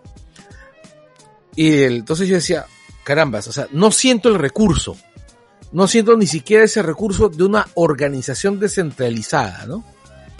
Entonces, es lo que yo veía, ¿no? Entonces veía un rival muy lame, muy, muy, muy bajo nivel. Entonces decía, pero pucha, pues, no sé, pues, un par de... Son demasiado fáciles de matar, demasiado fáciles de descabezar. Claro, yo, yo Sí. hubiera esperado que me muestren más de, de su amenaza a nivel mundial, ¿no? O sea, mira, por ejemplo, hay un... No, no es muy comparable, pero quiero tener esta sensación. Hay un cómic de Superman donde Lex Luthor, que creo que al final resulta ser un clon de Lex Luthor, eh, tiene una máquina que genera este desastres naturales y las genera en diversas partes del mundo. Entonces tienes a un Superman totalmente descolocado porque no sabe qué hacer, o sea, no puede estar en todos lados a la vez. Y realmente se siente la amenaza, es un solo número de una historia más grande. Pero tú dices, te sientes desprotegido porque dices, pucha, ¿qué hago? ¿Cómo lo hago? Están por todos lados.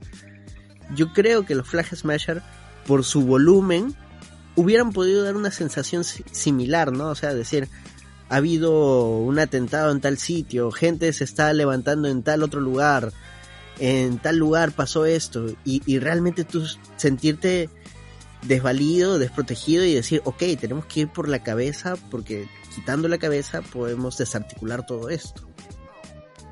Pero siento que nu- nunca hubo esa sensación. Claro. Exactamente. Bueno, ¿y creen que se convertirá en Hydra? ¿En el nuevo Hydra? ¿Los Flag Smashers? Mm, No, Lo los dudo. Flag Smasher ya ahí quedó, fue para la serie nomás. mm, pero, pero parece que no, ¿no? Porque, porque cuando los meten al carro blindado, al final, eh, uno de los soldados le dice un mundo, un pueblo. Ah, pero yo creo Eso que fue una treta. Claro, yo creo que fue básicamente para, re- para que sepan por qué van a morir. No, para que piensen que más bien los van a liberar o algo. Porque ellos están así todos, "Uh, ya nos atraparon. Y de pronto el soldado les dice, One World, One People. Y ellos, ah, ya, ya ahora sí, ya, ya quedó, ahora sí, ya. De repente nos van a liberar, más allá nos sueltan. Es más, yo pensé que en ese momento iba a haber, no sé, un choque y ellos iban a escapar. Mm, Y no, al contrario, yo creo que los hicieron sentir bien para mandarlos al matadero. Yo lo sentí más como que, que sí, efectivamente están infiltrados en todos lados. No, pa- Para mí todo fue plan de Semo. Porque ahí Semo sale con su sonrisita. Mm. Pero una cosa es que Semo haya echado a volar el carro y otra cosa es que, eh, que haya planeado que le digan eso. Yo creo que sí, que Semo lo planeó. complicado. Para mí Semo lo planeó. La frase. Sí, como te digo, es para, para hacerlos sentir se- confiados. Es que es- Semo es un mastermind. Entonces yo sí creo que él podría haber este, intentado hacer algo así, como una especie de eh, condimento a la tortura, ¿no? Claro, a la muerte. es, es, es hacer que tu enemigo se sienta confiado antes de clavarle el cuchillo. O literal, antes de hacerlo explotar en pedacitos. Claro, o sea, es... el, el mayordomo de, de Semo, un capo. Buenazo. Buena onda, me Es- cayó bien. Me recordó al mayordomo del Duende Verde en las películas de, de, de Sam Raimi. No, no, ese viejito es adorable, no. Yo nunca lo vería haciendo explotar un carro. Nunca, nunca. Mm. Ese viejito era adorable. Y un huevón porque no habló antes tampoco. y fue cuando le dice a, a James Franco que su papá era el duende. ¿Y por qué no me lo dijiste antes? Ah, bueno, porque el amo pidió que no le dije. Brother, toda la segunda película ocurrió porque no abriste la boca. Aunque bueno, mm, la segunda película es la buena, entonces. Está bien. sí. Este, bueno, entonces. Sí, en la pauta, amigos. Ah, ya. No, bueno, para redondear nomás lo de los Flag Smasher. Siento que pudieron haber sido mejores. Eh, sí, medio. Medio ñañaras se sintió feito cuando lo mataron a este Flag Smasher. Que Ah, que no fue había el- hecho nada. Claro, no fue el culpable directo. Y que, Ah, y que que por colmo era este fan del Capitán América, ¿no? Puta, qué sato. eh. Sí, Claro, pero es que es- el ponértelo como fan del Capitán América me parece que es el detalle para que duela más, ¿no? Sí, Claro, por, por- por ejemplo, ese tipo de detalles de- rico, rico, delicioso, sabroso. Ya, yo creo que yo creo que ese- esa es la serie en la que el guion está más estudiado para hacer para hacer este para producir ese efecto, ¿no? O sea, todo todo está al servicio del, del efecto. Claro. O sea, no hay mucho, o sea, no hay muchas cosas que, que estén diseñadas para la para enriquecer la historia, sino todo es utilitario. Y eso sí como que me fastidia un poquito. Como por ejemplo lo del Power Broker. Por ejemplo. Al final claro. fue un McGuffin. O sea, sí impacta que la Sharon Carter haya sido una traidora todo este tiempo y ella era la Power Broker. Pero seamos honestos, ¿qué tanto le aportó el Power Broker a la historia? No, es que Ah, Es que en Marvel todo está al servicio de, de Big Picture, ¿no? Claro, o sea, al final ella habilitaba, era un capacitador de la historia. Literal, Sharon Carter fue un McGuffin todo este tiempo. Sí, pues. bueno, al final también supongo que la veremos más adelante, porque ya Sí, o sea, bueno, ha regresado al FBI como, de- como el broker, ¿no? ¿Ella, ella no estaba en la CIA? La CIA, la CIA. Ah, la CIA, la CIA. En la CIA. claro. Sí, sí, la CIA es más importante, sorry, sorry. Y este, y bueno, pues, claro, porque el FBI son policías, ¿no? Los de la CIA son espías. Claro, el FBI es el, el buró de investigación. Son detectives. Son la PIP eh, de Estados Unidos. Exactamente. Breve paréntesis, cuando entrevisté al feo de la Filmoteca Maldita me comentó que había un documental, una nota así, que habla de cómo los espías de la CIA que los mandaban a la URSS no volvían, no porque les hayan hecho algo, ni, ni porque les lavaron el cerebro, ni nada, sino porque genuinamente desertaron porque se dieron cuenta que la URSS no era como les habían dicho en Estados Unidos y se quedaron a vivir en la URSS tranquilos. Jeje. Sí, sí, sí, justamente estábamos hablando acerca de, de que finalmente cuando tú tienes un discurso que se basa sobre exageración de las características negativas de tu rival y muchas de esas características son parte de tu, son parte también de tu discurso, cuando te enfrentas con la realidad, pues te vas a encontrar con que todo, con, con que todo el discurso es una cáscara, ¿no? Como los Flag Smasher. Como esta discusión, por ejemplo, que tiene Sam con Carly, que es después del funeral de, de la, de la señora que los crió. Eh, o sea, Sam le hace ver realmente que la lucha tal y como la está llevando, en realidad no tiene mucho sentido. O sea, no, no, no lo está, no le está rindiendo ningún tipo de frutos. Al punto de que ella misma admite de que está generando asesinatos de gente inocente. Y ahí es donde ella se paltea, ¿no? Y le dice, oye, me estás diciendo, me estás haciendo decir cosas. No, no, flaca, tú solita lo dijiste, o sea, tú solita te has dado cuenta de que, de que, o sea, todo tu discurso, todo, toda tu campaña en realidad no la estás llevando correctamente. claro, tal cual. El, el fin no justifica los medios. Exacto. Porque Sam está, y, y que sí, lo que mencionó Carlos, o sea, es Mm. una característica de la serie, también lo mencionaste tú, Sol, de que nos tratan de acercar a los Flag Smasher. Para que Sí. más o menos sintamos empatía y digamos, bueno, sí, ¿no? Más o menos tienen razón. Pero... mm, No sé, a, a mí, que- a mí me cae mal Carly. O sea, no- nunca, me- nunca, nunca llegué a tener Dema- ¿demasiadas por pecas? ella. No, yo la vi al igual que la veía Sam. O sea, era una niña. Para mí, la flaca es una niña de puta.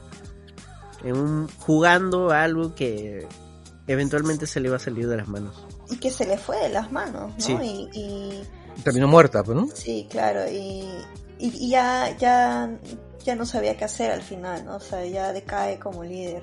Sí, porque. en- Bueno, y esto sí fue muy explícito, ¿no? Cuando ella en el último capítulo le dice a su gente: One World, One People y no le hacen caso. Claro, es como, pucha, Es, no a sacrificar a todos, tampoco es, ¿no? No es que muramos todos, ¿no? O sea, es que justamente ese es otro detalle que me disgusta de la manera como han tratado a esos personajes. Es que el descenso a la locura de Carly me parece muy gratuito. Pero es descenso a la Mm. locura, es descenso a la desesperación, yo lo siento. Bueno, en todo caso es el darse cuenta que todo, que todo, que todo le queda grande. Es que, en cierto modo, bajo la lógica de la serie, eso se explica que es por el suero. Lo explica Semo, pues, o sea, el suero potencia en realidad las ideas que tú tienes. El cómo tú eres. Bueno, y ahí que es donde el saca, el poder saca como tú eres. pues. Exacto, ajá. En- Claro, y también lo mencionan, y también eso lo es parte del desarrollo del, del personaje de, de Walker, ¿no? Aunque también eso me disgusta un poquito, ¿sabes? ¿Por qué? Porque de esa manera tú limpias tanto la responsabilidad, o sea, le quitas el libre albedrío a muchos de los actos de Carly, pero también le quitas el, al- el- el libre albedrío de las acciones y las cagadas de Walker.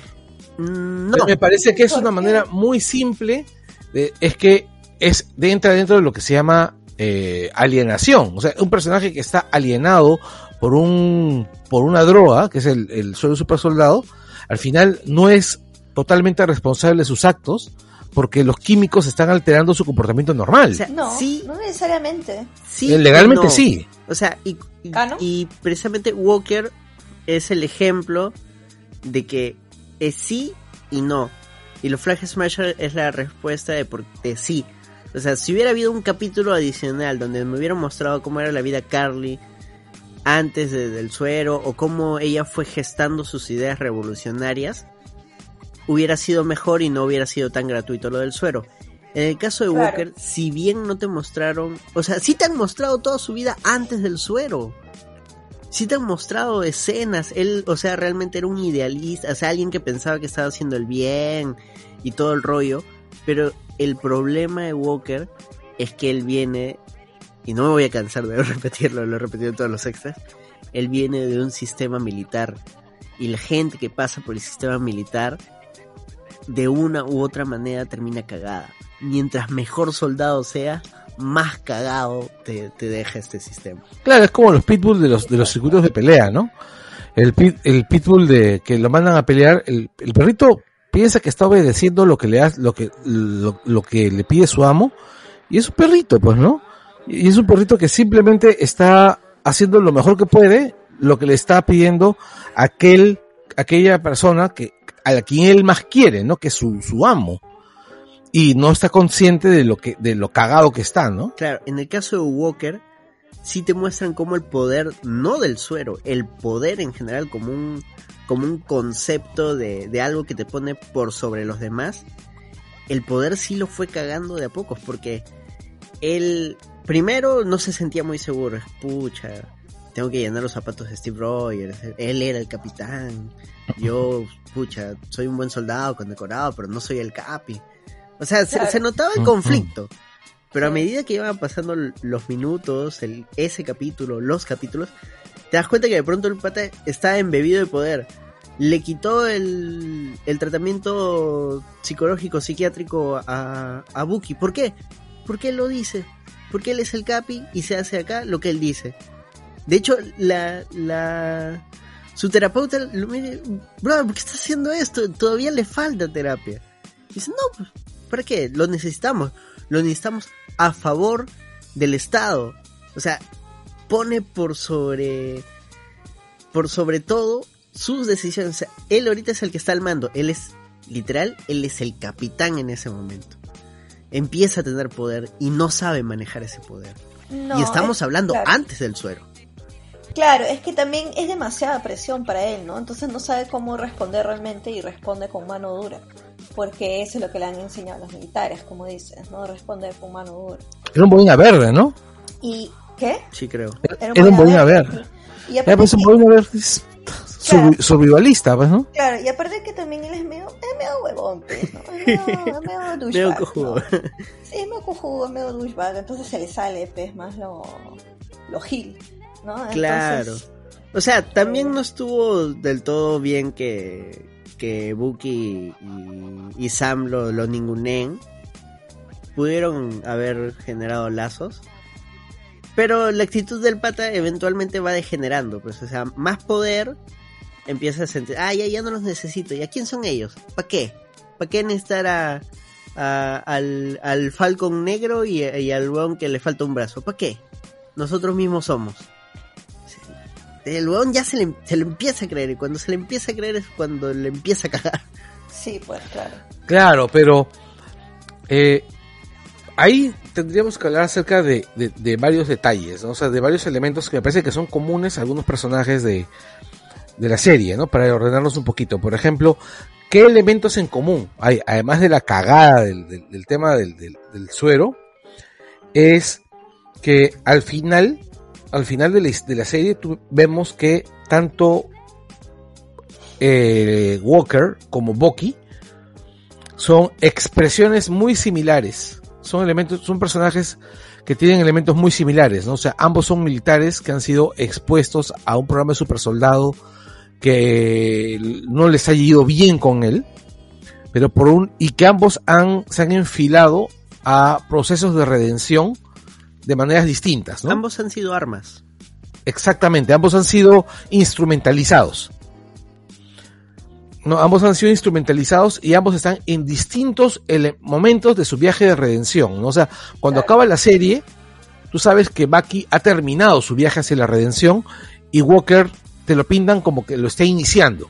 Claro, por ejemplo, Claro. esa escena en la que del capítulo final en, El I'm back, I'm back, I'm back. en el que él opta por salvar a los rehenes en vez de ir a vengarse de Carly. O con- y deja caer el escudo. Y es ahí cuando deja caer el escudo que él había forjado con la estrella de la mar. Sí. Entonces es ahí cuando tú dices, ya, ya abandonó la persona del Capi. No sé, ya dejó de sentirse como si él fuera el Capitán América, ¿no? Claro, y en ese momento, o sea, toma una decisión totalmente lúcida que lo que lo redime dentro de- del tema de, de la serie, ¿no? Porque igual mató a alguien, o sea, maldita sea, ma- mató a alguien de, de una manera muy cruel, o sea, Rogers mataba haciéndote explotar, por lo menos, ¿no? no te enterabas. o sea. Recuerden Capitán América, la primera, o sea, Rogers utilizaba una moto que tenía misiles, bombas y, y hacía estallar a, a los nazis como si nada. Y se enfrentaba con nazis con lanzallamas, pues, él solito, así con, con su escudo. Claro, pero mataba, pues mataba. Claro, Una cosa, la primera película de Capitán América es muy paja Sí. Sí. y tiene muy poco cariño. Y la dirige un tipo que es muy capo, que, al, que- al cual no tiene suficiente cariño, que es el gran Joe Johnston, que es una de las mejores películas de superhéroes ever, que es Rocketeer. Vean Rocketeer. Haciendo un breve paréntesis, te das cuenta como muchas de las películas deshumanizan al enemigo para que sí- para que no te duela que está matando a un ser humano. Exactamente, ¿no? Y es por eso que durante muchos años, en los dibujos animados y en las series de ciencia ficción, los enemigos eran robots. Sobre todo en Europa. En Europa, por ejemplo, a Contra le, le cambiaron el nombre a Contra. Le pusieron Mm. Robo, Robo Protector, Robotector. Y todos, tanto los villanos como los protagonistas, eran robots. Pero bueno. Paréntesis dentro del paréntesis. Por eso Yo-Yo Rabbit es tan chévere. Porque te humaniza hasta los enemigos. Cierro paréntesis. Cierro el otro paréntesis sobre los nazis. Y el tema del perdón, nuevamente volviendo a John Walker, o sea, como espectador terminas perdonando a John Walker por, por cómo ha sido. Yo creo que lo perdonas en el momento que tú te das cuenta, por ejemplo, que Bucky lo ha perdonado. ¿Y, y de dónde notas que lo, has per- que lo ha perdonado? En esa escena final donde Bucky habla con los personajes citando a Lincoln. Claro. No, el Y- que lo cita no es Walker. No, lo cita, no, lo cita Bucky. otro. Lo cita Bucky. Lo cita Bucky y este Lincoln, este Walker le dice, ha citado a Lincoln, una vaina así. Y tú ves que uno saluda, uno le, le da una palmada en el hombro al otro. Juraría que fue al revés. Pero, o sea, independientemente de quién lo haya dicho, sí se nota una camaradería en ese momento. Pues. Se nota que, que simplemente, claro, es cámara, es, al final es el, Sem- el Semper Fi, ¿no? De los Marines, una vaina así es. Somos Semper dos soldados, sí, este, eh, es latín, Semper Fi, Semper Fidelis. El, Ok. ya, es este, el... Ah, bueno, son dos tipos que acaban... No, que está tratando de recordar la pronunciación del, del, Es del que latín. los, los que los gringos dicen Super Fine. Ah, claro, sí, sí, sí, ellos pueden decir Semper Fi porque, en fin, sí, pero el latín es Semper Fi. Ya, este, el, el tema es, son dos soldados que acaban de, salvar su vida mutuamente, ¿no? Se establece un cierto vínculo. Y que, o sea, tanto para Walker, que en ese momento tú como espectador y él como personaje sienten todo este tema de la redención y el perdón, también es parte del viaje de, de Bucky, porque acá hay dos viajes. Tenemos el viaje de Sam, que es tratar de aceptar el símbolo que significa ser Capitán América. Ahorita vamos a ir por el tema de los símbolos. Pero el, el viaje de Bucky es el del perdón. De hecho, en el primer capítulo te lo muestran él en terapia con su lista ahí de, de con nombres. tienes que hablar y todo, todo el rollo. Con la misma libretita del Capi, además. Que- exacto. Y que en el penúltimo capítulo, Que es una libretita que, una libretita en la cual también intervino, este, ¿cómo se llama? Mm, Intervino Sam, porque Sam escribió una serie de cosas necesarias para que el Capi estuviese este, supiera qué cosa, o sea, el Capi anotaba todo aquello que era necesario para ponerse al día. Cierto, la Sí, en sí también es un símbolo. Pero, Exacto. pero el, eh, el Falcon nunca escribió nada en la libreta, simplemente le dijo que escuchaba a Marvin Gaye. No, No, sí, no, le- no, le- no, este Carlos está hablando de Winter Soldier, de la película Winter Soldier. así es. ¿Escribe en Sí. la libreta? Le escribe, Sí. no, bueno, no sé si él escribe o le dicta, pero le da una serie de, de cosas que se ha perdido en todas estas épocas. Pues. Exactamente. Star no, creo que les escribe. Wars. Pero, Claro, le dice- pero por eso, pues, por eso les estoy diciendo. eh, eh, cuando él están corriendo, cuando se conocen y están corriendo, el capitán saca su libreta para apuntar la canción de Marvin Gaye que le dice, que le dice Falcon. Ah, Así ah, es, entonces así solo es. fue esa recomendación. Claro. Bueno, ya. Eh, que, que escuche eh, el Troubleman, el álbum. Claro, bueno, cierto. Ya, este. Mi punto con, con él es. Esa libertita es un símbolo acerca de, de, de la relación de cómo se llama de, de Steve con, con Falcon, porque esa libertad intervino bastante en la conversación, pero también esa vez. Ah, esa, pero esa libretita también Sí, si Tiene- fue solo una vez, se solo desarma todo, todo, todo tu, tu Es que argumento. solamente, solamente, No, porque también la- saca una vez la libreta es para Esta- apuntar lo que dice Falcon. Pero cuando Bucky mu- le muestra la libreta, cuando Bucky ve la libreta, le muestra la libreta a, Fan- a Falcon, Falcon mira la libreta. Claro, y le dice, Y- escuchaste Marvin Gaye y Falcon te gustó y Falcon dice, sí la escuché y no te gustó. No, no, no, pero no, Claro. estoy, estoy hablando de Bucky. Bucky saca la libreta. Por eso. Ya, no, ya Ah, desbarataron Claro, argumento, ¿no te acuerdas? ¿No te acuerdas que lo Sí, saca, la saca en según- el avión justamente? No, no la saca en el avión, sino es que Simu se la roba en el avión Sí, y, y le dice, Claro. Más, dice que es un gran disco. ¿eh? claro, Claro, y y, Bucky, y Bucky dice que él prefiere la música de los años 40, no vaina así. Sí, así es. Bueno, pero volviendo a lo que yo estaba Claro, sí diciendo tienes razón, este- antes de que Carlos haga su pajazo mental, es que precisamente en el penúltimo capítulo, este, hablan sobre la libreta. Y Falcon le dice, lo que pasa es que tú no, no estás perdonando, tú te estás vengando. Y ahí es donde Bucky se da cuenta, o sea, realmente, o sea, y, y esto en general, cuando tú tienes un, un tema, un rencor, un, un mal momento con una persona, con un grupo de personas, en una situación X, lo, lo que tienes que hacer es perdonar, o sea, como que decir ya, las cosas quedaron ahí, ya fue. Pero lo que mucha gente hace es lo que hace Buki, en realidad vas y y es como cuando dices, ya, disculpen a quienes se sintieron ofendidos.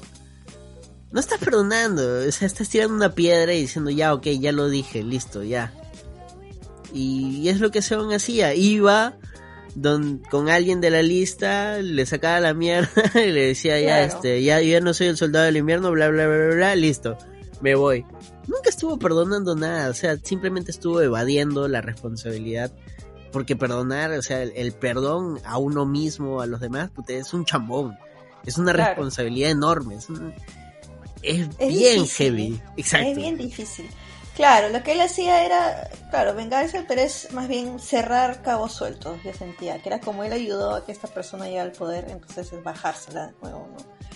Este, para enmendar todo el daño Claro, que posiblemente, eh, claro, todo el daño que posiblemente pueda llegar a ser esta persona que él puso en poder más adelante. ¿no? Eh, pero claro, o sea, los nombres que importaban eran los nombres más difíciles, ¿no? Decir, mira, yo maté a tu hijo, yo maté a tu esposa, yo maté a tu hermana, tu madre, tu padre. ¿no? Claro, y es, y es este doloroso la, escena- la escena en la que Bucky confiesa eh, la muerte del, del hijo de, de Yori. Sí, no, yo me puse Sí. muy triste. Sí, es triste, pero más, más pena me dio cuando se libera de... de De la personalidad de, la Winter Soldier. Sí, de la lavada Ah, cerebro. en Wakanda, ala, sí. Cuando Sí, llora de felicidad y, y pena y felicidad. Y, a la mierda. Todo- y, y todos los sentimientos que pueda Sí, tener. sí, ala, todos no, encontrados. Qué gran actor, maldita sea. Sí, sí, sí, es una muy buena escena. Muy buen guion. Claro, aparte que se le siente aterrado de, de- de ser el Winter Soldier, ¿no? Y ella le dice, no te preocupes, yo no voy a dejar que hagas nada. Claro. Y, se siente su alivio en ese mismo momento. Ay, Ala, no. sí. Oye, qué, qué, qué buena actuación, carambas, ¿no? Pero por ejemplo, uno de los nombres que estaba en la lista también era Semo. Y cierra el tema con Semo cuando lo en- cuando al final lo entrega, pero ya no es como que ah, te odio por lo que me hiciste, sino es como que realmente yo ya no soy el Winter Soldier. ¿Sabes qué Yo cosa? no tengo Aquí- nada que ver contigo. ¿Sabes qué me recordó? Este, y de repente, este, Sol me, me- en Star Trek Deep Space Nine, ¿ya? Hay una, eh, hay un episodio donde el jefe O'Brien, que es posiblemente el personaje más tranquilo de toda la serie, y que viene de Star Trek, este, la nueva generación, se descubre en el backstory de él que odia a los cardassianos porque él estuvo metido en un problema, en un, él, él fue torturado por, cardas- por Ah. cardasianos. Entonces, hay un momento en do- donde él tiene que negociar con, con ellos, trabajar con, estrechamente con uno, y le dice, yo no te odio, cardasiano. Lo que odio es en lo que yo me he convertido por tu culpa. Mm, Fuerte. Sí, y me parece que el, el tema de Bucky con, con Simo es justamente ese, ¿no? Que Claro, es, pero al final siento que, o sea, deja el deja el odio de lado. ¿Qué es lo que le pasa? a- Justamente por eso iba, por, porque O'Brien hace eso. Deja el odio de, de lado para poder crecer. Claro, Y- exactamente. Ya, ya parecemos los que quieren convencerte que votes por Keiko, ¿no? De- si Deja Vargas- el odio de lado. Vargas Llosa pudo dejar su odio por Keiko. ¿Por qué tú no? no. 31 años de odio dejados de lado por amor al país. Vete a la mierda. ¿no? Es que aparte no es, no es odio al personaje, sino a todo lo que representa. Pero eh, podríamos hablar de eso en los símbolos. Hay que Sí. cerrar primero el perdón de Bucky. Sí, ya no, no, ya, ya tuvimos, ya no más política, por favor. No. es. pero irónicamente esta serie está cargada de política. Ah, sí, claro. Pero es que es también con la coyuntura, ¿no? Va con la coyuntura Sí, definitivamente. estadounidense. Bueno, No, sobre todo porque es, es- y es que no hemos entrado a lo, a lo- a lo grueso, ¿no? Que es este el tema para terminar el tema del perdón es a menos por mi lado los, los lo, lo que yo siento importante del tema del perdón de Bucky y el de y el de cómo se llama y el de Walker es que los hace en ambos en ambos eh, romper con lo que habían sido hasta ese momento, ¿no? O sea, el Bucky que tú ves hacia el final es el cuñado de invierno, ¿no? O sea, es, es, No. es, es un tipo, es el, no, es que es, es el, no. la manera como él llega, la manera como él llega a la, a la fiesta en la casa de, Ah, ¿cómo se llama? De Sam. cancherito. No solo super, no, no super canchero, es tu pata buena onda que llega a visitar a tu familia. Claro, o sea, y- claro. en- o sea, es una persona sana. Claro, pasó de ser un. de sentirse el un paria. De, a de ser parte de una estructura familiar y Exacto. social. Sí, Ya, esa es una. Y Walker vuelve a sentirse orgulloso de sí mismo.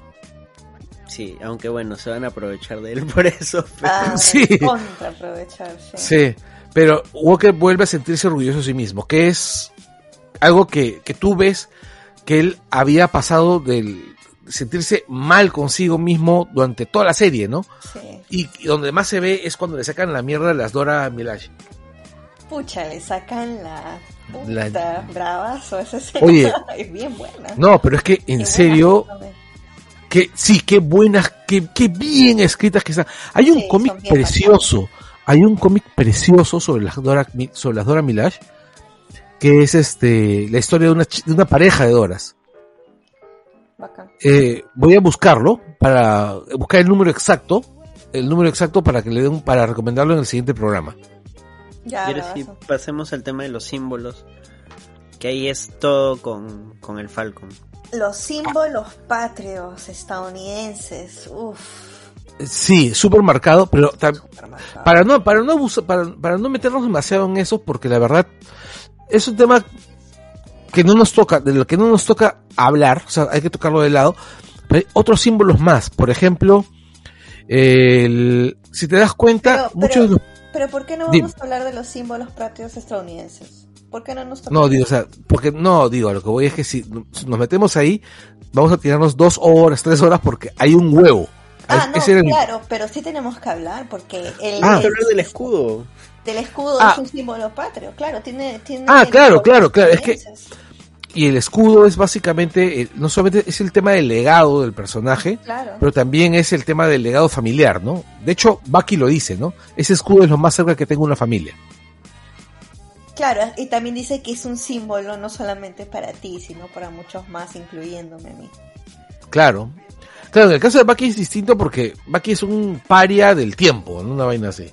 Claro, sí, simboliza a su amigo, pero también simboliza, o sea, el escudo simboliza todo, ¿no? O sea, es eh, Un país que ya no existe, un país que puede existir. un país, claro, eh, eh, país que ha ganado guerras, ¿no? Porque Claro. es el escudo estadounidense el que ha golpeado a Thanos, ¿no? Claro, pero también es el escudo que ha perdido guerras, porque es el, el, el, el escudo que, ¿cómo se llama? Que, que quedó derrotado después de que llega Thanos, ¿no? Claro. En la, prim- en la, En la- ah, en la segunda. ¿Quién, quién Eh, lo reconstruye? Este, no se Wakanda, sabe, porque Wakanda. me imagino que, me imagino que debe haber sido Wakanda. Pues es Claro, un plot hole. Oh, Claro, Ah, mira, sí. otro, otro, otro símbolo que me parece importante Ah. dentro de los símbolos patrios No, no, es, es dime, Perdón, no, es que me estoy de acuerdo que dices es un plot hole, pero Steve debe haber pedido a los de Wakanda que lo reconstruyan. claro, No, yo creo que su viaje en el tiempo se llevó el escudo de otro lado y listo. ajá. Mm. El, yo, otro, otro detalle son las condecoraciones. Las condecoraciones aparecen continuamente, por ejemplo, para mostrarte que, que Walker es digno de levantar el escudo. En cambio, el, to- los otros personajes no las tienen, no las muestran nunca. Claro, pero sabemos que sí tienen sus condecoraciones. Obviamente. Claro, por ejemplo- perdón, perdón del Estado, ¿no? claro, pero por, por- o sea, por lo menos, por lo menos una cruz de hierro tienen. Sí, por lo menos. Sí. Que a ellos, claro, y aparte que son también veteranos de guerra, etcétera, etcétera, ¿no? Yo me Pero tampoco no les sirve de mucho, porque al fin y al cabo Falcon es pobre y no le, no le dan préstamo en el banco. Yo me quería centrar más que nada en el escudo, porque si bien el escudo representa todo lo que era Rogers, por eso mismo cargarlo implica mucha responsabilidad, por eso Falcon no se consideraba digno de cargar el escudo. A su vez representa el país, que es Estados Unidos. Y con eso quiero enlazar al tema de Isaiah Bradley. Claro. Porque para Isaiah el escudo es nada. Porque es el país que lo trató como una mierda. El opresor. Lo apresó. Opresor. Durante-. Ah, sí. Opresor. Y ya leí el cómic este de... Se llama Verdad Rojo, Blanco y Negro. Que es muy bueno. Lo pueden encontrar por ahí por in- en internet. O si quieren, eh, escriben al Langoy. Yo ya me lo bajé. Escrito por Robert Morales y dibujado por Kyle Baker. Eh, Escribiré al, al Blancoy para que me lo pases. tanto en la serie como en el cómic, sí es. Todo ocurre luego de que hacen el suero de, de Rogers. Yo pensaba que era, o sea, habían utilizado a gente afroamericana para Pruebas. Para pruebas, ya, no, pero es luego. Ah, Claro, el es porque- suero de Rogers es una anomalía en realidad. No, lo que pasa es que mataron al Skin antes de que él pudiera compartir la fórmula. Claro, de hecho en el cómic sale Nagel, que es el es el científico al cual mata Zemo, pero en el cómic, bueno, es alguien contemporáneo a la Segunda Guerra Mundial, así que no, no es el mismo Nagel, pero sí es el mismo nombre. A lo que iba es que el cómic también hace mucho énfasis, de hecho desde el título, ¿no? Verdad, rojo, blanco y en vez de azul, negro, tanto por la raza como, bueno, como por la etnia, como Por el luto. por, claro, el luto o los oscuros secretos que, que guardan estos símbolos, ¿no? O sea, la barra y las estrellas, el símbolo de, la libertad, es en realidad el símbolo de la libertad para algunos. De hecho, Isaiah lo, lo recalca, o sea, este mundo no va a aceptar un Capitán América que no sea rubio de ojos azules. Bueno, es que hay una frase, una frase que siempre se repite, que pronuncia Orwell, bueno, que escribe Orwell en la, en la granja animal, ¿no?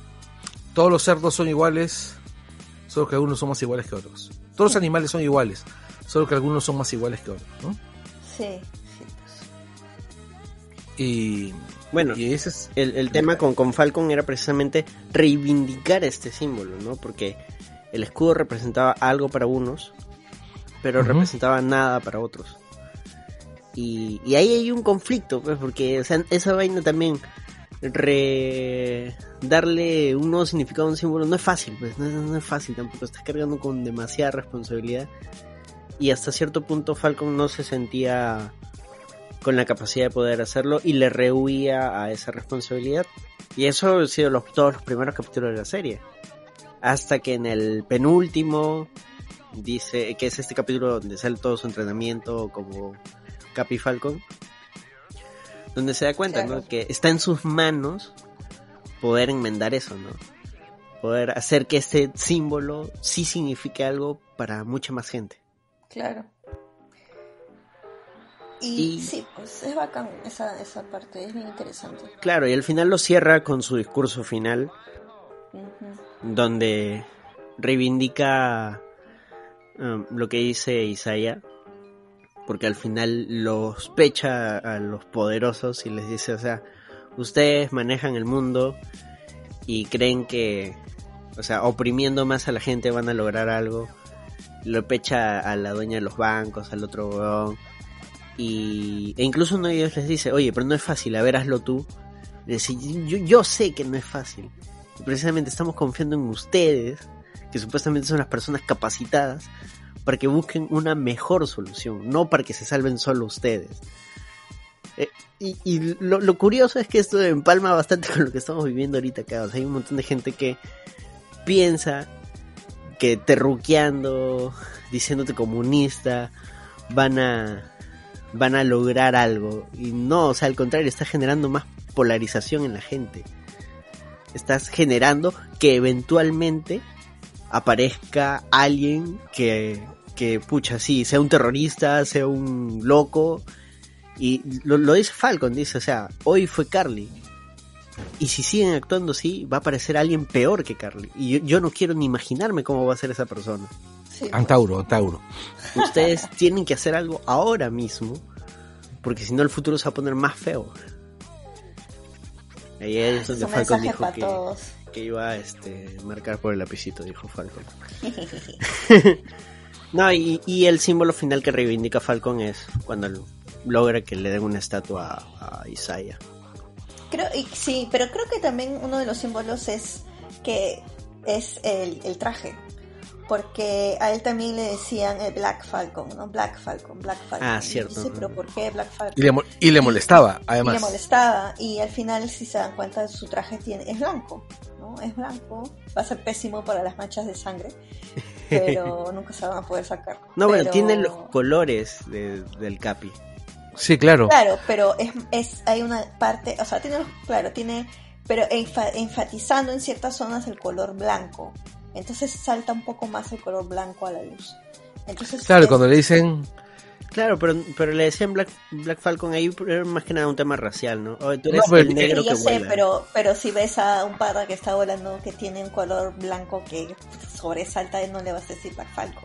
Mm, no, de hecho, el viejito le dice, es de Black, Fla de Black Falcon. Ahí dice, claro, sí, sí, sí le siguen diciendo, porque no es un tema estético, Pero- es un tema racial. Claro.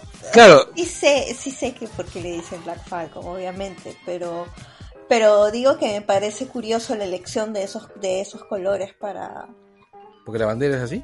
pero por ejemplo en que Steve cuando usaba cuando usaba su traje el color predominante era el color azul o el Ah, negro claro. y acá el color predominante es el blanco.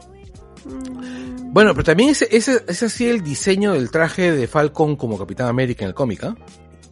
Creo que Ah, sí, es un tema de diseño nomás. porque Por- precisamente sirve para que en ese momento en que el viejito le dice, ah, ahí está, ese es el Black Falcon. Pero, pero lo que tiene, Ataque al costado le dice, no, ese es el los, los, capitán. dise- los diseñadores de ropa, a veces cuando diseñan, también tienen en mente mucha simbología, sí, eso es cierto. ¿no? Entonces habría que ver eso, porque, eh, eh, eh, por ejemplo, todo lo que es Game of Thrones, este, si han visto los, los extras de, de la Ah, su madre, es sí. locazo, o sea, es lindazo, pero y todos los detalles tienen un tipo de símbolo, el- todos los de todo tienen el porqué, por qué Sí, se la piensan, esto. hasta, se la piensan hasta el botón. ¿Te acuerdas? sí. La ropa de los Tuli. Sí, El- sí, claro. O- Pucha, qué, qué. Pero si vamos a empezar a hablar de la ropa de Games of Thrones, vamos a hacer pucha, una temporada completa. Claro, pero por eso me, me, me decía que, que los, los, los, eh, los diseñadores tienen las simbologías pensando también, ¿no? No solamente es, es, es así, tiene que parecerse al cómic, Al- pero, Claro. Ya, pero claro. ¿por qué? ¿Por qué no vamos claro. a enfatizar Bueno, me, cosas? me conflictúa nomás porque, porque el blanco. O sea, Pero puede ser, puede ser cierto para poder distraer la imagen de, de- del tema de... Recuerda que el capitán, que, que ¿cómo se llama? Que Sam dice es de una arranque. súper racista. De arranque, de arranque Vamos a hacerlo más blanco para que la gente se olvide que es negro. No, no, no, Somos arranque, sí. No, o incluso para, no, yo creo que incluso para destacar más que es negro, porque incluso él dice, Puede ser. muchos de los que están acá les debe molestarme, les debe molestar verme a mí con el escudo. Sí, sí, eso sí. Entonces, hacerlo más evidente, ¿no? o sea, mostrarlo. Como el mostrarlo- blanco se nota más su piel negra. exactamente, ¿no? Claro, también. Me sí, llamaron sí, negro. Porque es súper es es súper impráctico para el combate, porque se llena de tierra y se llena de sangre, ¿no? O sea, Claro, pero es que él está constantemente volando, entonces si tú ves algo blanco volando contra el cielo, También es súper impráctico. no, Sí. si es blanco no se ve. O sea, es Bueno, blanco, si vuelas de día.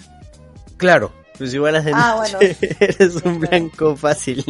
Sí, eso es cierto. Ahora, otro detalle que me parece chévere del traje, curiosamente, es que le pusieron dos drones en lugar de uno. En el anterior traje tenía un solo dron. Ya, lo que estaba viendo en un video, no sé si, si será totalmente cierto, es que aparentemente es un solo dron, pero No, tiene ahora dos. tiene la capacidad de partirse en dos. Ah. Mm, o sea, es un es un Entonces son dos drones, pues. es un Red Wing más pro. No, porque es un es un solo es como un Transformer que se parte en dos. ok. Ya. Bueno, Eh. voy a tener que ver el traje de nuevo. así Pero bueno, ¿y qué tal les parece Sam como capitán? A mí Lo que pasa, a, a- a mí me cae muy bien Sam. A mí también. Me cae muy bien, a mí me cae muy muy bien Sam desde la primera aparición. Es bien bacán, me gusta, me cae muy bien su personaje. Es bien Tiene, chévere. aparte, aparte que tiene esa cara que te cae bien, ¿entiendes? Sí, tiene una sonrisa linda, me gusta. Es Pero cute, en es general- cute. yo siento que el personaje como tal en el cine no ha tenido casi desarrollo. Y en, la, No. y en la serie los han desarrollado a los dos. Exacto, o sea, todo lo que no ha salido en las películas te lo han puesto en la serie y eso es genial, porque hay mucha gente que no ha empatizado para nada con, con Falcon. Claro. Un montón de gente que... Ah, y el Falcon, ¿no? Ah, el- uno de los Vengadores que está ahí de relleno. Y, y la serie te ha mostrado que el brother tiene problemas, tiene familia, eh, tiene conflictos internos y ha tenido que pasar todo un camino tortuoso para llegar a ser el Capi. Y de Claro. enterarse de cosas horribles Claro. De la bandera por la cual va a defender. Claro.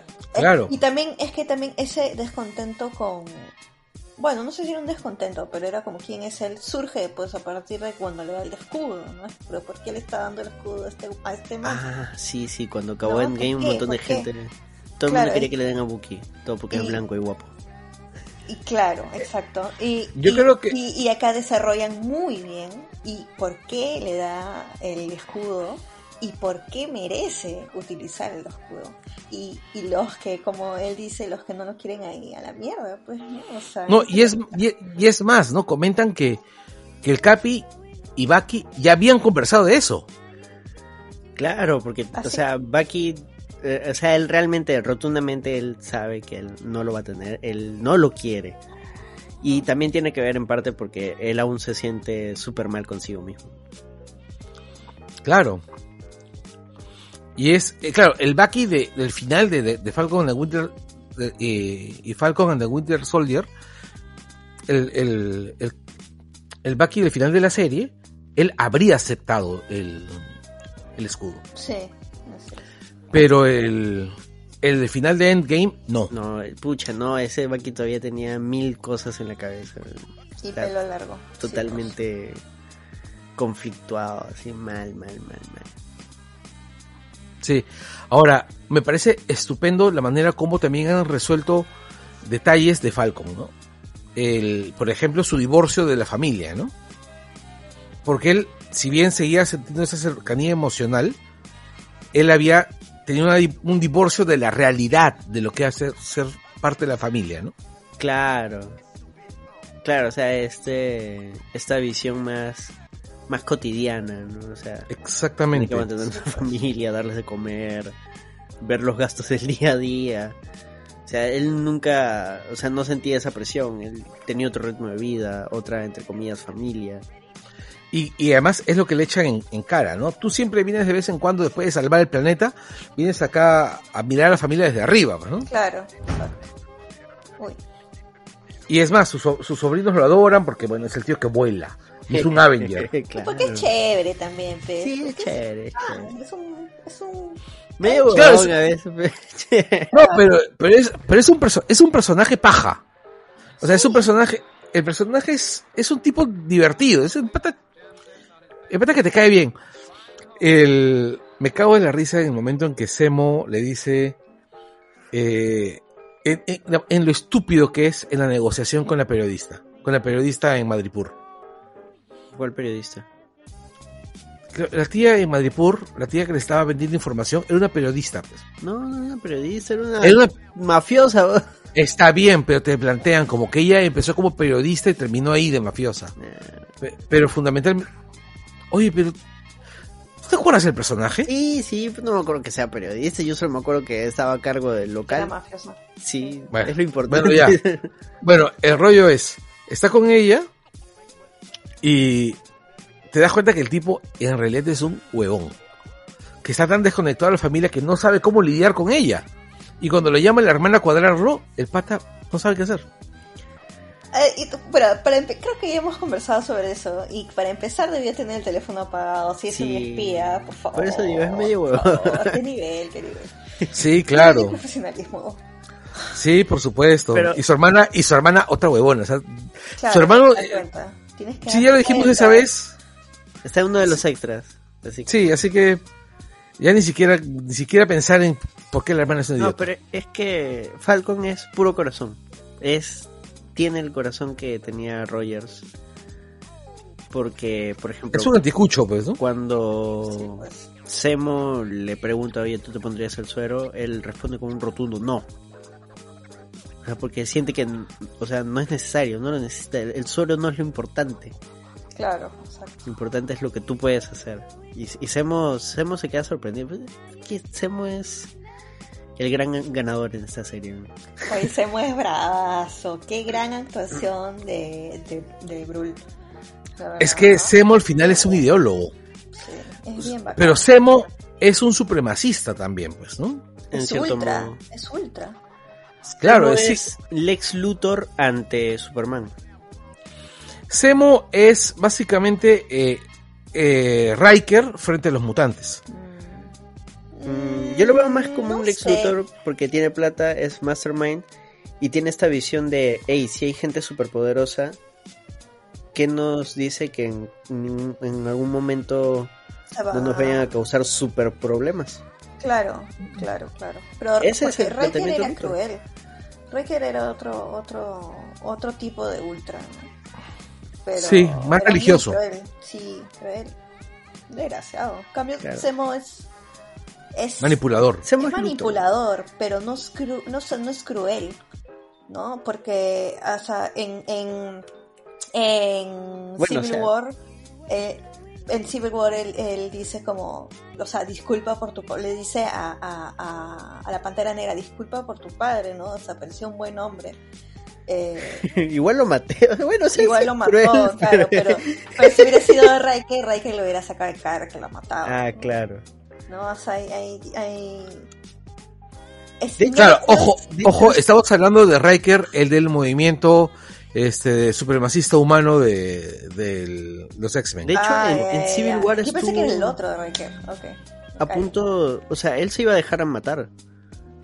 Sí, sí iba a dejar matar en... Porque él le dijo, o sea, en- entiendo tu venganza, dale, adelante, yo hubiera hecho lo mismo.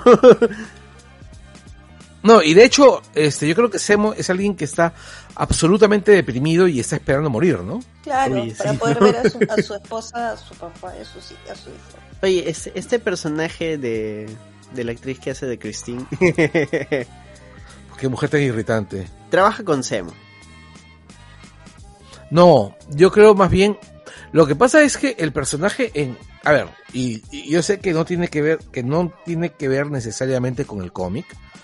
Pero el personaje en el cómic trabaja, es una organización que es como Shield, ¿ya? Pero que está más cercana a, a Hydra, Ajá. sí, a Hydra o a AIM. Ya, Y que, pero que son más mercenarios, que es Leviatán. ya. Tú dices que ella es un mercenario en la serie. Yo estoy convencido de que ella va a ser parte de una organización así paralela, tipo, puede ser Leviatán, ¿no? Pero, por ejemplo, cuando mueren los Flag Smasher, los últimos Flag Smasher, que los mata Semo, ella, ella dice, bueno, ya este, nos libramos de, de los últimos Flag Smasher. Parece un plan ideado por mí. Pero yo no lo hice. O tal vez sí. O tal vez no. O tal vez sí. Me cae mal. Entonces, yo creo que está chambeando al menos en pared con Semo. O sea, Semo... No, yo no creo que estés chambeando con Pared con Semo. Yo No creo creo. que, Entonces, ¿por qué se Yo creo que- adjudicaría el... Porque la- que- porque que el perso- Por joder, porque es un troll. Porque es un exacto, troll. porque el personaje es puro ego. Claro. Mm. Y porque, y, y porque te das cuenta que, le- que está jodiéndole la cabeza a, a Walker. Y lo hace desde el momento que entra, eh, desde, desde su primera aparición, donde lo trolea todo lo que puede. Hasta le coquetea a la esposa. Mm, Bueno. Yo guardo Claro, una es- esperanza de que se ¿Ah? con Semo. No sé, ¿ah? porque la veo bien difícil que Semo pueda huir de Wakanda. Bien. No, pero No está en Wakanda, está en The Raft. Está en The Raft. Ah, Y ya han huido de ahí antes. o sea, Civil Ah, War es va a el escape de The Raft. Todo el mundo sale de verdad. Más fácil. por eso, pues por eso digo, yo creo de repente ella está chambeando en pared y eventualmente en algún momento. O sea, no digo que es su subordinada, al contrario, acá es favor con favor se paga. En algún momento de repente ella lo va a ayudar a salir. O qué, de qué, o, o de qué, este, no creo que esté trabajando con Walker, porque recuerda que es un super soldado y Semo lo primero que va a hacer al verlo es matarlo. Sí, ¿Para qué, para pero- qué le daría toda esta parafernalia de que lo va a contratar? pero Semo ya ha utilizado antes a un super soldado para cumplir sus propósitos. Pero su propósito era matar más super soldados. Claro, pero por eso, no sé cuál será el nuevo plan de Semo. Yo lo vi ahí súper contento en la cárcel. Bueno, porque Semo también, o sea, ha aceptado que tiene, de cierta forma ha aceptado, entre comillas, ha aceptado que va a pagar No, yo, yo creo que ¿no? Pero hay más planes. Semo, ahí- Semo está haciendo más planes ahí en The Rap. Está ¿Y qué pidiendo papelógrafos.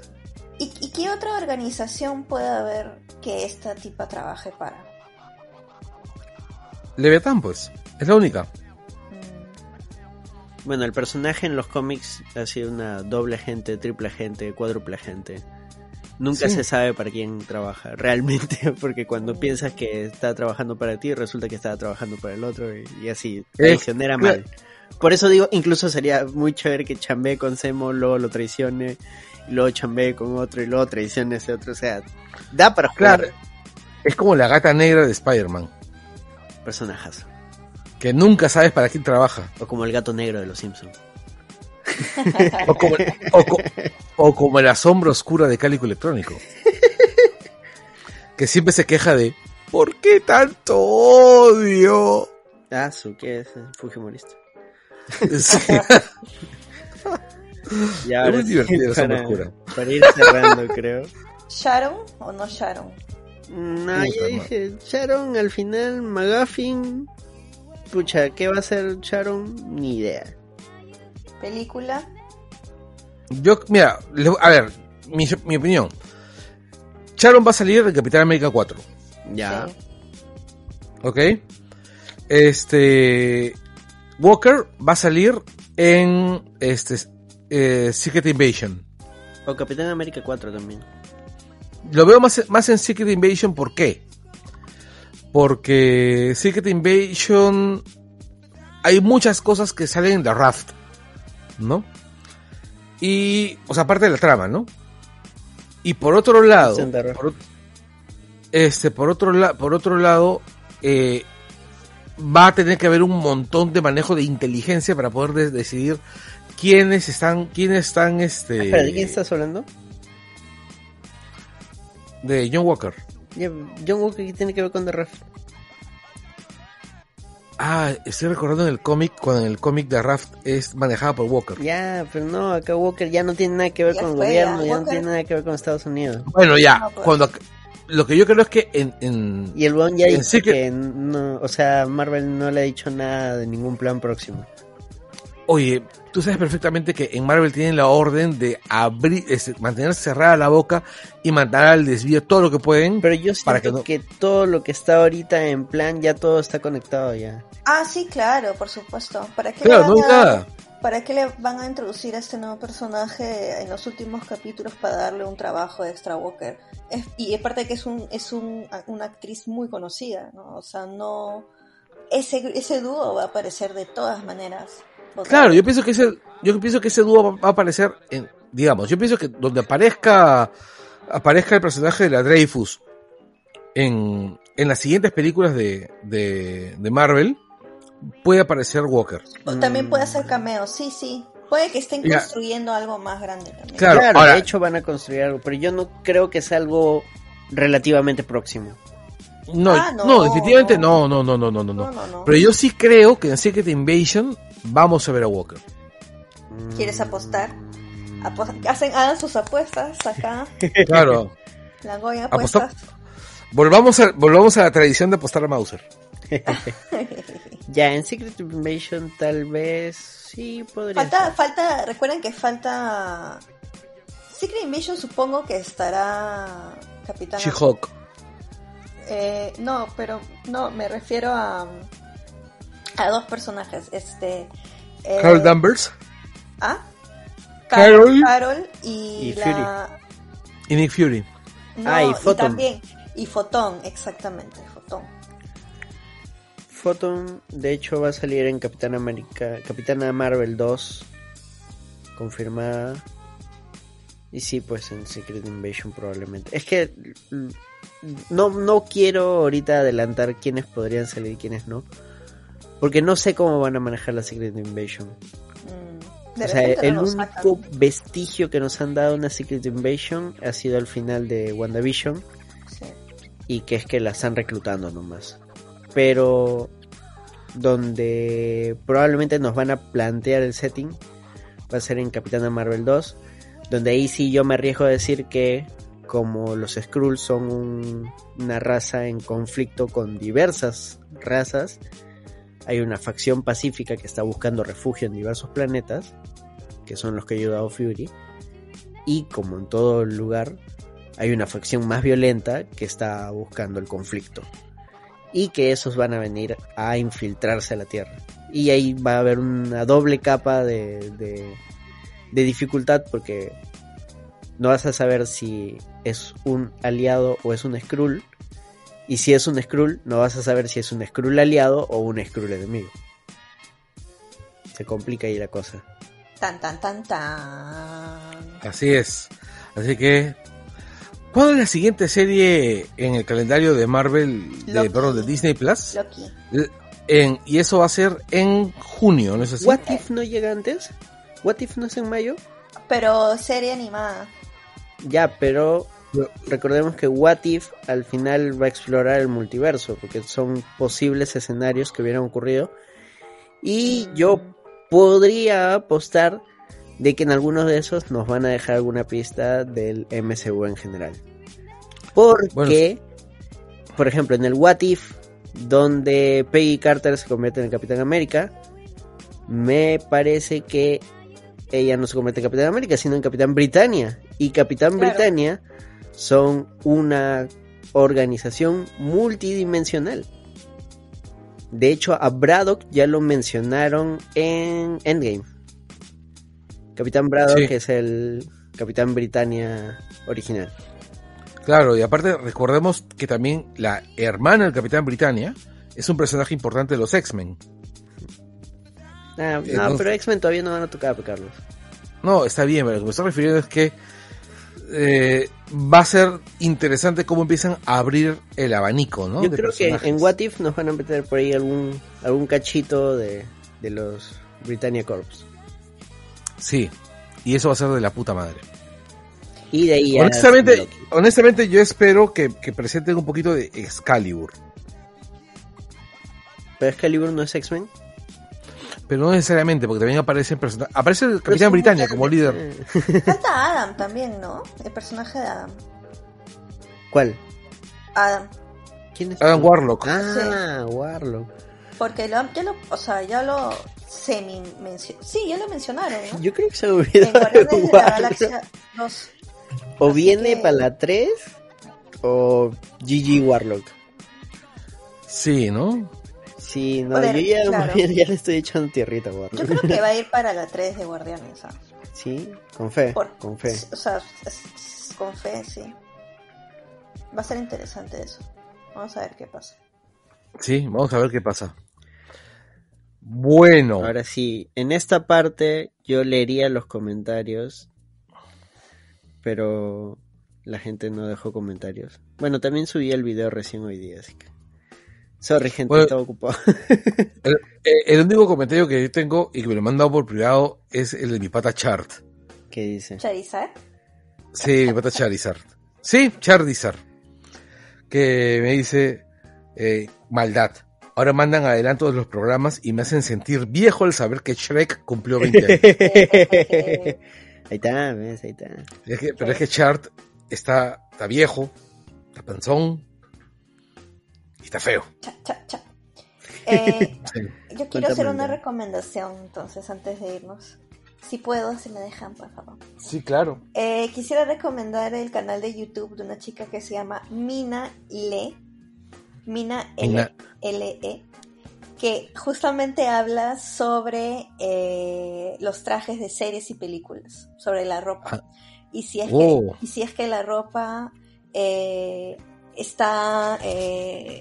¿Cómo se dice? Este, si, es, si está realmente representando la época eh, la simbología de- del vestuario utilizado y también eh, eh, también se hace, hace su, su investigación sobre qué es lo que dicen los, los diseñadores sobre las, las, las prendas que le dan a, sus, a los personajes. Por ejemplo, hace uno de, de Queen's Gambit, ¿Ya? la ropa es bien bacán en Queen's Gambit, y ella hace un análisis de por qué ese tipo de ropa le queda o no al personaje, si es que ese tipo de ropa realmente se usaba en el año que dicen que se usaba, qué tipo de moda era la de la época, etcétera. Es bien, bien, bien interesante, bien bacán. Lo recomiendo. Sí, sí. Dile que sea uno, pues, de, de Falcon Winter Soldier. Le voy a decir. Hace uno de, de esta, ¿cómo se No sé qué en París. ¿Cómo se llama esta serie ¿Ya? malísima? de-. Eh, No, esta sí, serie. la, esta, ya sé, la de la chica esta, Sí, la hipster en París. sí, la destruye. Destruye la serie diciendo solamente, hablando de ropa, destruye la chévere, nada serie. más. sí. Sí, que alguien renegando en internet. Pero esta serie es basura, pues. Es mala la serie. ¿Cómo, cómo es el canal? ¿El canal? Ah, se llama Mina Le. Mina y su apellido es Le. L-E. Mina Ya. Le. Igual, si no, de ahí me pasas el link, yo lo paso por el canal de Telegram. Ahí a la lo voy a pasar. No, de hecho, he puesto Mina Le. Sale una chica con una cara de demente absoluta. Qué malo. Qué maldad. Oye, no, sí, sale, tiene una cara así de demente, así. No me cruzo con esta chica en la calle porque puede tener un picayelos así. ¿Qué hablas? Es súper linda. No, subiendo la foto de la miniatura. ¿Pero cuál de todas? O sea, la miniatura del canal. La, la foto de ella en el canal. Ah, O sea, tiene una, sí, una- mira la foto, mira la foto, mira. Las cejas. Sí, o sea, una foto, me da miedo. Bueno, X, lo importante no es esa foto, sino de lo que está hablando. Estoy viendo Man, ya, la inspiración cultural de Ryan de Last Dra- Dragon. Este. Oye, que la- sea uno de Black Panther también. Pucha, los No trajes de, de esa película son Black geniales. puta, esa vaina es maravillosa. Pero man, ya los. Tiene 29 videos, tiene poco. Sí. Ya, me fui a la mierda. Me fui a la mierda. Me fui a la mierda. Por favor, alguien me recoja del piso. Es. Hace un análisis de toda la parte histórica de los, de los- del, de Over the Garden Wall. Chucha su madre. Me fui a la mierda. Tengo que ver esta vaina. Peliculón serie de la vida. Sí. Sí, sí, sí, sí, sí, es sí. bacán, es bien, por eso digo, es, es bien interesante porque, o sea, se nota que es, es joven, se nota que es joven, que es más o menos nuevo en su canal, porque es, eh, conforme vas 29 viendo- videos. conforme vas viendo, este, va mejorando su análisis, pero sí se hace su investigación, ¿no? De, Se prepara. y se prepara, ¿no? O sea, se prepara, sí. Aparte que, aparte que su ritmo mejora, ¿no? Porque mira, pasa de tener un video al mes, ya, eh, a tener dos, tres videos al mes, ¿no? Porque los primeros videos, los primeros cuatro videos son un video mensual. De ahí tiene tres videos al mes, Bueno, pero eso también depende Tres- de, de qué tan libre tres, estés. tres, cuatro, no, no, no, sino que simplemente ya vas agarrando ritmo, ¿no? No, pero por ejemplo, el canal de La Zona Cero antes sacaba videos más seguidos y ahora saca con menos continuidad, pero su calidad sigue aumentando, sigue increciendo. No, Yo es, creo que, es que lo importante más allá de la periodicidad es que nosotros como como usuarios vayamos, consumamos el contenido, le demos like, comentemos, compartamos. Eso al final va a hacer que YouTube lo tome como un buen contenido, lo comparta, lo, lo rote. Y al final esto sí le va a servir a la persona que lo hace para ver si efectivamente le conviene sacar videos seguidos, le conviene sacar una vez al mes. Ya lo puede manejar así, pero lo más importante en realidad es seguirlo, comentar si nos gusta, compartirlo y si no nos gusta, compartirlo a alguien que tal vez sí le pueda gustar. Dios santo, qué cae loca. Puta madre, weón. Qué malo eres. Sí, oye, apágale. Es que me da, me da miedo. Ay, no, no, tienes que decir, no me gusta su, su maquillaje. Sé sincero, por favor, Carlos. Por eso te Tú también das miedo, Carlos. Por eso hay gente Sí. que no escucha el podcast. Yo no, yo no quiero matar a nadie. Bueno, sí. Yo quiero ¿Quieres matar recomendar. a nadie? Ya, Carlos, esa ni tú te la crees. te pases. Yo quiero recomendar que el canal de la Filmoteca Maldita va a abrir próximamente eh, las inscripciones para su festival de cortos. Qué chévere. Y como ya se los he mencionado antes, es un canal que habla sobre cine, pero en realidad es bastante bastante horizontal el rollo. Así que si tú quieres hacer un corto con tu celular, así súper sencillito, grabándote tú mismo, hazlo y participa en el concurso. La otra, el del año pasado vi un pata, lo había grabado con su celu, en su jato, en plena pandemia, un corto con finales múltiples. Mm. Lo caso, de- lo voy a volver a buscar, se los voy a pasar. Es sencillo, incluso sus efectos especiales están hechos con papel, o sea, Ah, es súper así, súper low, recontra ultra archi low cost, pero es bien bacán, te da la opción de elegir qué final quieres, este, qué camino quieres seguir, qué final vas a sacar, todo, bien, bien bacán. Como, como este. Como Bandersnatch, puta pero madre, low sí. cost y, y bien, bien, bien locazo, es bien, bien locazo, bien bravazo. Oye, qué mala es Bandersnatch. No la he visto. Puta, no la veo. Véala, vela una vez nomás. Yo gasté tres horas y media de mi vida sacando todos los finales. No, pero es, a- además una de las reglas de- del Festival de Cortos es que no pasen de tantos minutos y sí, te pide, tampoco te dice que lo grabes con una super cámara, o sea, también hay limitaciones, o sea, grábalo con un celular de tantos y listo, mándalo al canal. Pensé que una de las reglas era no hablar de... de- Primera regla del festival de cortos, no, No hablar del Ah, festival. de- Ah, pero también hay veces que les han mandado unas basuras, por ejemplo, este, un pata grabando una tetera hirviendo.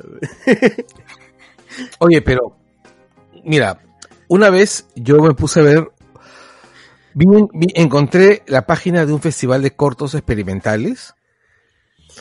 Y esa vez, no recuerdo qué, qué pasó, qué pasó con, Ya, mi- con pero mi conciencia. dentro de Estaba- las ideas originales, la más común. pues. no, o sea, no, a lo que voy es que no sé si estaba borracho o, o- u otra cosa. Pero eh, me senté a ver. Me senté a ver los videos. Y vi cada cosa estúpida. Qué cosa más pretenciosa que la.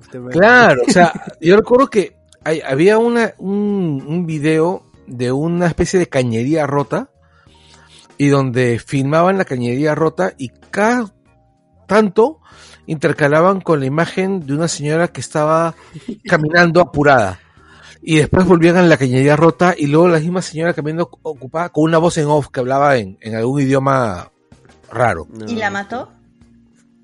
No, una cañería rota, cañería rota, así de desagüe, así, digamos.